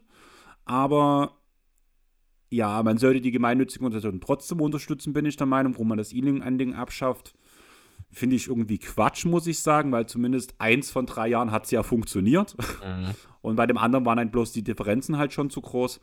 Und ein normales, traditionelles Ost gegen West wird halt nicht funktionieren, um die Spiele kompetitiver zu machen. Ja, keine Ahnung. Also ich, das Oster-Game ist ja nun schon seit vielen, vielen Jahren Diskussion, äh, also auch ein sehr, sehr kontroverses Thema gewesen, weil halt irgendwie sein Wert verloren gegangen ist. Die NBA versucht was dagegen zu tun, aber es nicht hinkriegt. Ich glaube, da hat sich auch so ein bisschen das hat sich so ein bisschen etabliert. Also wir werden da wahrscheinlich in den nächsten Jahren immer wieder mal darüber reden. Es wird immer wieder mal was probiert. Ähm, ich weiß jetzt auch gar nicht wirklich, an welchen Positionen man festgemacht hat, dass sich diese Änderungen jetzt nicht gelohnt haben. Gerade eben das Elam Ending. Die Sache mit den Spenden alles, da bin ich grundsätzlich bei dir, hab da, aber geht grundsätzlich davon aus, wenn es nicht extra genannt wurde, wurde es beibehalten, dass zumindest das Siegerteam was macht oder so. Aber wahrscheinlich bin ich da auch zu, gutmüßig, zu gutgläubig an der Stelle. Ähm, ja, keine Ahnung. Wie gesagt, mein, mein, mein Interesse am All-Star-Game hat in den letzten Jahren extrem abgenommen. Das interessiert mich alles nicht so super sehr. Super sehr? Dann würde ich. Hm, naja. Super toll, keine Ahnung. Aber dann würde ich sagen, kommen wir zu den ersten Off-Topic-Fragen. Also Hannes hat noch eine Reihe an Off-Topic-Fragen rausgehauen. Die zwei ersten davon haben sogar ein bisschen Basketballbezug. Die erste ist die Frage, was ich mit einem Geschenk von ihm, als mit einem Harden-Jersey von ihm als Geschenk für mich machen würde. Mhm. Wenn die Clippers Meister werden, also wahrscheinlich zu den anderen Trikots hängen, maximal zum Schlafen oder wenn ich krank bin, anziehen, muss ich sagen. Sorry, Hannes, aber ja, ähm, so wie es bis jetzt aussieht, brauchst du mir das Trikot ja sowieso nicht schenken. Die Clippers werden ja nicht Meister. Genau. Äh, ich Bin ich jetzt wieder ein schlechter Fan, oder? ja, ne, ja, an der Stelle kann ich verstehen im Moment. Ähm, Naja, also, also ich habe grundsätzlich auch die Frage als für dich verstanden. Ich habe mir trotzdem mal kurz Gedanken darüber gemacht, wenn die Clippers Meister werden und Hannes mir einen harten Sixers-Trikot schenken würde. ähm, habe aber auch, bin relativ schnell zu dem Entschluss gekommen, ich würde dasselbe machen, wie ich schon bei dem Herrn Simmons getan habe. Okay, ja. Nein, bei mir wird es im Schrank hängen und danach ist okay. Ja. Einfach, umso größer die Jersey-Sammlung ist, umso schöner. Die nächste Frage von Hannes mit Basketballbezug war: Ordnet euren drei Lieblingsspielern aus der aktuellen Saison einen Song zu? Und mhm. ich muss ehrlich sagen, ich habe mir da sehr schwer getan. Das ist super schwierig. Also ich habe meine, also drei meiner Lieblingsspieler, es sind jetzt wahrscheinlich nie meine Top 3. Das liegt aber daran, dass die Top 20 wahrscheinlich jeden Tag, also mit denselben Spielern grundunterschiedlich gerankt ist. Ähm, und ich habe sogar noch einen vierten, der mir einfach in dem Zusammenhang in den Sinn gekommen ist. Äh, den ich einfach zu gut fand, als dass ich ihn mit aufgeschrieben habe. Dann würde ich erstmal kurz dich reden lassen, weil ich habe das ein bisschen anders so aufgezogen danach, muss ich sagen. Das würde ich kurz danach davor nochmal erklären. Bei dir sieht es, also wie gesagt, ich bin ein bisschen eskaliert dadurch, dass ich Corona hatte, war, hatte ich halt genug Zeit, um was auszuarbeiten. Ich bin bei sechs Seiten insgesamt gelandet. Und ja, Chris. Oh, genau. Also, was sind deine drei Lieblingsspiele und mit den dazugehörigen Songs? Also ich bin super unkreativ gewesen. Ähm, dass True Holiday zu einem meiner Lieblingsspieler gehört, das ist kein Geheimnis. Was ist der passende Song dazu? Holiday von Joey Arias. Holiday. Okay. Ähm, ja, genau. Das wäre quasi mein erster Pick. Soll ich alle jetzt machen und du machst dann deins am Mach Stück? alle. Okay. Mach alle, ja. Gut. Ähm, mit meinem zweiten Spieler, auch das ist kein Geheimnis, Damian Lillard. Auch hier habe ich es mir sehr einfach gemacht, denn ich habe einen Song von ihm genommen. Also genau genommen ist es der Song About the Time, der von G-Eazy gemeinsam mit Damian Lillard gemacht wurde. About the Time muss man vielleicht auch noch äh, ganz kurz dazu sagen. Es wurde einfach Zeit, also der passt halt auch inhaltlich dazu, dass Damian Lillard jetzt endlich bei einem Contender spielt. Hm. Fand ich ein doppeltes Match, hat mir gefallen. Äh, das dritte wird dir vielleicht gefallen. Da habe ich Robert Covington genommen, weil mir für Nick Batum nichts Passendes eingefallen ist. Ähm, und zwar sind da die Ärzte bei mir aufgetaucht mit Rückkehr. Ja, ist Was? das neue Ärztezeug ist von das daher. neue? Keine Ahnung. Ich hab, muss ganz ehrlich, ich hatte das Thema Rückkehr im Kopf. Ich habe gegoogelt Songs über Rückkehr. Ich habe die Ärzte gesehen. Ich habe mal kurz reingehört. Also ich kannte den Song auch vorher nicht. Ich wusste jetzt auch mhm. nicht, wie neu oder alt das ist. Ähm, aber es passte halt thematisch dazu. Okay, ähm, ja. So, dann noch meine quasi Honorable Menschen. Die gehört Victor Wembanyama. Ist ein Song von den Ohrboten. Nachricht vom anderen Stern. Finde ich gut. du hättest ja auch, ähm, ich glaube, Mila ist es, oder ist das UCU mit Aliens? Ja, genau, also, aber schön, du verstehst, du kennst, ja gut, du kennst auch den Song, also ganz kurz in dem Song, äh, besch äh, beschreiben die, die Ohrboten quasi, wie ein Alien mitten in Berlin landet und versucht mit ihnen zu kommunizieren. Hm. Also das Alien Wemby. Na, bei UCU ist das ja, glaube ich, mit Aliens, ich glaube, das war UCU, der danach ja singt, dass, ein, dass Aliens auf die Erde kommen und danach keiner sie besiegen kann.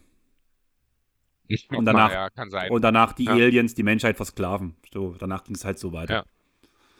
Okay, ja, das sind meine. Dann hau mal also ich hab, dein wildes Konzept raus.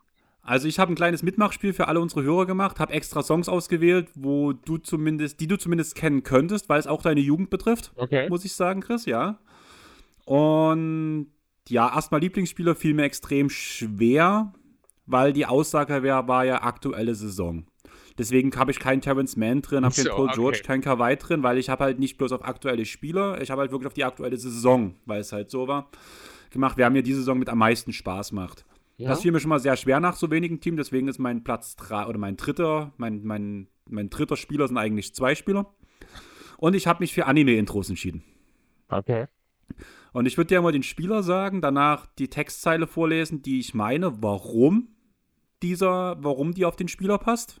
Und dann kannst du versuchen zu erraten, beziehungsweise unsere Hörer mit versuchen zu erraten, welcher Anime das ist und vielleicht sogar den Text, mhm. äh, den Titel zu dem Song noch mit dazu raushauen.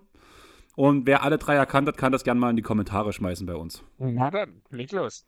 Mein erster Spieler ist Jason Tatum. Mhm.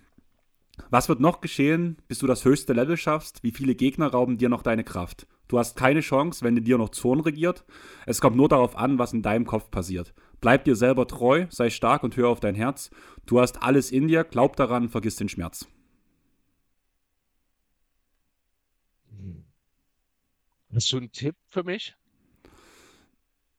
Also ich habe Ähm, jetzt ich, da, keine, kein echtes Gefühl für den Text gerade, wo ich ihn hinstecken ist, soll. ist eins meiner größten Fandoms. Dragon Ball? Ja. Ja, doch, na Drag klar, na klar, ist Dragon Ball. Ja, log ja, klar. du wirst unbesiegbar sein. Ja, stimmt, genau. Und verstehst du, was ich halt meine mit dem Text? Bis du das höchste Level schaffst, man ist immer kurz davor, hat den Titel noch nicht geholt. Zum Beispiel das letzte Mal, wo man in Conference Finals gegen die Heat rausgeflogen ist, war es ja aufgrund der Verletzung von, von ähm, Tatum, dass du den Schmerz unterdrücken musst, aber du musst halt klar im Kopf bleiben. Das ist diese Inkonstant von, von Tatum, die das für mich anspricht. Mhm. Ja, cool. Weißt du, was ich raus? Ja, passt. Findest du auch? Ja. Findest du auch passend? Okay. Mir. Der nächste Spieler ist Tyrese Maxey. Mhm. Ich will ganz oben stehen und ich werde alles tun. Ich werde weitergehen, immer nur der Beste sein. Hab so viel gelernt, es war eine harte Zeit. Der Tag ist nicht mehr fern, dann zeige ich allen, was ich kann. Der nächste Schritt wird nicht der letzte sein, das Spiel ist noch nicht vorbei, denn ich will ein Held sein. Mhm. Das ist das Unbekannteste von den dreien, Okay, muss also, ich ehrlich sagen. also nach den ersten paar Worten habe ich an Pokémon gedacht. Na, da bist du schon mal richtig. Es ist Pokémon. Okay, Ja. aber Ja. genauer kann ich dir, ich kenne die unterschiedlichen Serien da Mhm. nicht so im Detail. Ja, ich war, glaube ähm, ich will ein Held sein, ist, glaube ich, aus der dritten Staffel, Mhm. also die dritte Staffel Das Pokémon. ist genau, ich glaube, dieser Satz, äh, der hat mich dort so ein bisschen in die Richtung gebracht. Und ich fand es halt wieder cool, einfach den Schritt, den er gemacht hat, aber auch dieser Punkt im Vergleich auf die letzte Saison gesehen, habe so viel gelernt, es war eine harte Zeit. Ja. Halt auch gerade jetzt mit der Sache um Harden hier ringsrum, fand ich das halt sehr passend. Du grinst, dir gefällt die Idee, die ich, ge- die ich, die ich cool. verfolge. Ich, ich finde das cool, was du gemacht hast hier raus, ja. Okay, ja, und ja, halt danach halt, was auch ein ganz wichtiger Punkt in dem Text ist, halt für mich dort auf Maxi bezogen, der nächste Schritt wird nicht der letzte sein, das Spiel ist noch nicht vorbei. Ja. Weil ich halt immer noch sehe, dass er noch ein paar Schritte weitergehen kann in seiner Entwicklung. Schön. Und ich habe zwei ja- von zwei bisher, hallo. Ja, zumindest beim, Out, äh, 1,7 beim, 1,7 beim- beim Po, bei, ähm, zumindest bei der, also du hast halt nicht einen Titel erraten, sondern ein Anime zugeordnet, ist aber okay. Den Namen von dem Song hättest du von mir hören wollen, oder was? Das hätte ich eh nie im Leben gewusst. Beide, im Idealfall, Ach also so, das wäre da so das ich, da bin perfekte ich eh raus. Also da hätte, das hätte ich niemals gewusst. Ich kann maximal mit dem Namen der Schub dienen. Wenn überhaupt, wenn ich Glück habe. Okay. Und ja, mein letztes ist halt ein Cheat-Ding, weil ich mich nicht so richtig entscheiden konnte, weil mir beide unglaublich viel Spaß machen diese Saison. Und das ist, wie ich schon mal erwähnt habe, Franz Wagner und Paolo Banquero. Und dadurch, dass ich halt zwei Menschen hier habe, muss ich ja auch einen Song für zwei Leute haben. Und deswegen ähm, Zeit für zwei Gedanken mit einer Vision. Das ist der Beginn unserer Evolution. Wunderleben für alle Ewigkeit und du weißt, es ist soweit. Hier kommt eine ganz neue Generation. Das ist der Beginn unserer Evolution. Wir bleiben zusammen, denn wir sind bereit für den Flug in die Unendlichkeit. Keine Ahnung. Digimon. Eine Oh, Vision. verdammt, hätte ich es gesagt. Scheiße. Ah, es war meine erste Gedanke. Wieso sage ich den nicht einfach? Kann ich dir nicht sagen. Das war die erste DNA-Digitation zwischen, Okay. zwischen Ex-Waymon und Stingmon zu Paildramon. Da lief der zum allerersten Mal im Hintergrund. Ich liebe den Song und muss halt auch, wo ich so ein paar, ich habe halt diese Saison halt auch schon Bill Magic geguckt und musste halt jedes Mal, hatte ich ganz oft schon im Kopf, dass ich halt so diese Synergie so cool fand. Und dann lief bei mir letztens eine Vision mal wieder so und da musste ich halt daran denken. Dann kam diese Frage von Hannes und fand es halt sehr passend, gerade wieder der Punkt, ganz neue Generation, ähm, wir, wir haben dieselbe Vision und sowas, also dass die halt zusammenarbeiten und das halt auch gerade, ich finde halt, gerade mit dem Hintergrundaspekt von Digimon mit einer Vision ist halt, dass zwei gleichgestellt werden und bei den wird- beiden wird ja gern mal debattiert, wer ist eigentlich der Franchise-Player und ich finde halt, die sind auf einer Stufe und Punkt ist, wir müssen nicht debattieren, wer ein Franchise-Player ist und es wirkt bei denen auf dem Feld auch nicht so, als ob die darüber debattieren würden. Ja. Die wollen einfach das Beste geben und gewinnen. Als du von zwei Spielern angefangen hast, äh, war mein erster Gedanke, jetzt kommt vielleicht ein Team Rocket-Song. Ich habe ich hab echt, ich habe echt, ich hätte noch ein paar andere Sachen, zum Beispiel bei Tyrese Maxi hatte ich auch im Kopf, ähm, Digimon lebt deinen Traum, denn er wird wahr. Oh, ja. oh das ist, den das ist ein toller Song. Den habe ich Hm. sogar sofort im Kopf jetzt. Oder halt ähm, auch Digimon, ich bin nur ein großer Träumer, doch ich weiß, es kommt der Tag, irgendwann werden all meine Träume wahr, hättest du auch sehr gut darauf beziehen können. Ja. Aber ich wollte, hab, hab halt bewusst drei verschiedene Animes genommen. Ja, cool. Ja, also finde ich echt cool, was du hier gemacht hast aus der Frage. Gefällt mir. Freut mich. Dann kommen wir zu den restlichen wirklich Off-Topic-Fragen. Ähm, wie gesagt, alle von Hannes. Chris, was wünschst du dir zu Weihnachten? Ich habe hier nichts stehen. Ich, ich bin da nicht, ich habe da keine Wünsche oder irgendwas. Ich wünsche mir ruhige Tage mit den Menschen, mit denen ich Zeit verbringen will, was ja nicht so viele sind. Von daher, ja, ansonsten gibt es da nicht viel bei mir. Na, ich habe das halt genommen, zum Beispiel, ich weiß schon, dass meine Eltern mir das Screen Day-Ticket ähm, schenken wollen, was ich heute bestellt habe für das Konzert in Berlin. Mhm. Und sonst wäre ich wahrscheinlich von meinen Eltern wie immer Geld oder sowas bekommen. Das ist okay für mich, weil ich halt mit Tobi ja im Februar in Urlaub fahren möchte. Und dann passt das. Der neue, äh, die neue PS5 soll halt im Februar kommen. Auf meinem Zettel steht tatsächlich noch, der neue Fernseher soll kommen. Ja, der steht jetzt, Haken der steht seit, der steht seit heute jetzt tatsächlich da, weil mir ein Kumpel geschrieben hat, hier, das ist ein gutes Angebot, der sich halt wirklich damit auskennt. Mhm. Und jetzt habe ich einen riesengroßen Fernseher, den ich noch die Tage mal aufbauen muss. Nice. Aber die nächste Frage, Chris, Glühwein oder Punsch? Oder noch. Also okay. ich bin, ich ganz schlimm, Winter und ich, Weihnachten und ich, da passt so nicht so richtig zusammen. Ich bin dann ja schon auch ein kleiner Weihnachtsmuffel. Ich bin auch nicht gern auf Weihnachtsmärkten zum Beispiel. Mir schmeckt kein Glühwein. Hm. Also das muss ich ich habe noch keinen Glühwein getrunken bisher, von dem ich gesagt habe, ja geil, der schmeckt gut, da will ich noch mehr. Auch kein weißer? Nee. Also zum Beispiel, ich komme an äh, roten auch gar ich, nicht dran, aber weiß liebe ich. Äh, oh, allgemein Wein. Wein ist einfach nicht meins. Das ist, okay. ich, ist nicht. Und ja, von daher auch so äh, das einzige Weihnachtliche, was ich so getränketechnisch ein bisschen an mich ranlasse, ist, wenn es ein bisschen zimtig wird oder sowas. Ansonsten bin ich mit diesen ganzen Weihnachtsgetränken nicht so wirklich auf einem grünen Nenner. Ja, dann tue ich mit hm. ähm, Luisa nochmal reden, dass sie mir das Geschenk, äh, dass sie mir das Geschenk, nichts mit Geschenk, ähm, dass sie mir für Weihnachten, für unser jährliches zusammen Basketball gucken am ersten Weihnachtsfeiertag, Chris, da lasse ich mir nochmal das Rezept vom Butterbier von Harry Potter geben, was sie hm. benutzt hat, weil das war okay. alkoholisch und das war sehr zimtlastig und sehr weihnachtlich. Okay, werden ein Versuch wert, gerne, können wir gerne machen. Ich hoffe, ich denke dran. Letzte Frage von Hannes. Ich war noch nie auf einem Konzert. Wel welche Konzerte bzw. Bands muss man erlebt haben? Chris, ich würde dich erstmal voranlassen, weil ja. ich habe da ich. Ich, ich nutze mir schon, genau. Ich bin ja jetzt selbst auch nicht so besonders der Konzertgänger. Bei dir ist das ja grundsätzlich anders. Ähm, habe aber klaren... Ganz kurz, ich bin diesen Monat auf vier Konzerten. Mindestens. Es siehst du, ich war in diesem Jahr auf einem. Ich war auch dann bei, nicht bei UCU gestern Abend, ich war einfach zu fertig. Hm. Ähm, wenn dann hätte ich mir eh bloß an der Tageskarte noch eine Karte, äh, Kasse geholt. An der Tageskasse eine Karte. Eieiei. So, genau, also äh, kein Konzertgänger, das hat man schon. Es gibt trotzdem ein paar Acts, die ich schon live gesehen habe. Ich habe da auch einen klaren Favoriten. Das sind die Ohrboten, die ich vorhin schon mal bei Wemby bei den Songs erwähnt habe. Das ist eine Berliner Band, macht so eine Mischung aus Hip-Hop, Reggae, zuletzt ein bisschen mit elektronisch, sind aber zurzeit in Einzelprojekten leider unterwegs. Habe ich schon dreimal, ich glaube, oder viermal live gesehen. Was ich auch sehr schön fand, ist aber zehn Jahre her, waren die beiden Sido-Konzerte, bei denen ich hier in Dresden war. Und äh, auch coole Show. Hat mich sehr, sehr positiv überrascht. Bin ich im Frühjahr zufällig hingekommen. Alligator, äh, coole Songs und der macht eine echt geile Show auch. Mit wenigen Mitteln macht er eine richtig coole Bühnenshow. Also erster muss ich sagen, und das liegt einfach auch daran, dass ich es halt wirklich niedlich finde, einfach aus den verschiedenen Situationen, wo du kommst. Ich war schon drei oder vier Mal bei den O-Booten. Mhm wenn ich halt sage, dass ich mal dieses Jahr meine Konzerte 41, 42, 43, nee, 40, 41, 42, 43 bei den Hosen gemacht habe, ist das halt schon wieder eine ganz andere Hausnummer danach im ja. Endeffekt. Aber das ist halt die unterschiedliche Sozialisierung halt, auch wie man groß geworden ist. Ich war ja früher schon fast jedes Wochenende auf irgendwelchen Konzerten. Mhm. Das ist jetzt ja sogar im Vergleich wesentlich weniger geworden als früher und trotzdem bin ich halt noch im Jahr wahrscheinlich auf 30 Konzerten, 20, 30 Konzerten ungefähr. Deswegen habe ich da wahrscheinlich auch ein bisschen mehr Überblick, zumindest in meiner musikalischen Richtung. In deiner würde ich halt so, sowas wie Kafka halt empfehlen, das macht immer wieder Spaß. Captain Peng und das Orakel von Delphi ist live unglaublich gut. Urboten habe ich auch schon live gesehen, die machen natürlich auch Spaß. Ja. Aber ja, meine drei, meine Top 3 Konzerte auf All Time waren zum einen Green Day, muss ich sagen. Das war unglaublich cool in der Wohlheide damals.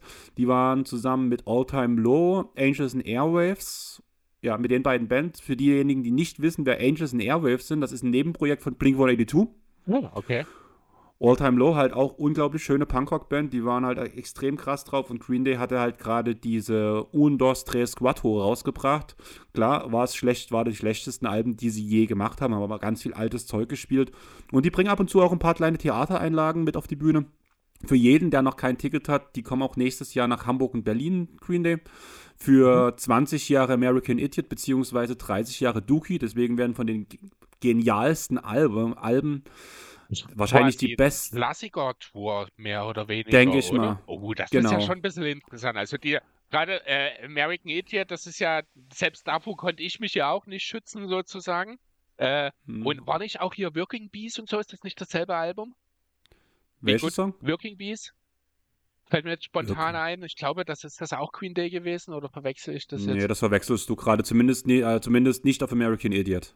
Es kann auch sein, vielleicht bringe ich jetzt auch was durcheinander, aber äh, ich jedenfalls hatte auch meine kleine Queen Day-Phase tatsächlich früher. Und das Geile bei dem Queen Day-Konzert jetzt ist auf jeden Fall noch, dass die Donuts Vorband machen. Was für mich noch was Besonderes ist. Danach mein oh. Platz 2 sind die Foo Fighters.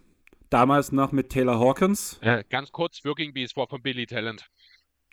Gut. Ja, also das war die ja. Konfusion meinerseits. Ja. Foo Fighters war unglaublich geil. Dave Grohl halt einfach mal live zu sehen, ist ein Wunsch in Erfüllung gegangen. Danach hat der Typ sich auch nach meiner Hand ins Publikum gezogen, was leider danach dafür gesorgt hat, dass ich gefühlt meine Hand so zwei Wochen lang nicht gewaschen habe. was unglaublich gut war. Und mein Platz 3 war dieses Jahr tatsächlich, und das war der Warm-Up-Gig für 40 Jahre die Toten Hosen.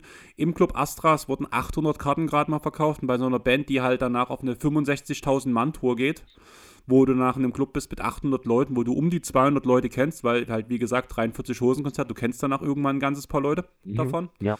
War ein unglaubliches Erlebnis.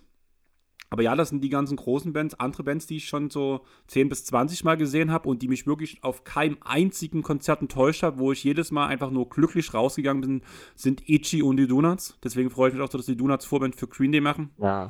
Die würde ich jedem jederzeit ans Herz legen. Itchy habe ich ja vor Anfang Oktober gesehen erst. Und die Donuts sind danach Ende November dran. Am 29. spielen die in Leipzig zusammen mit Adam Angst, was auch wieder eine komplett geile Konstellation ist. Auch Adam Angst, eine meiner Lieblingsbands.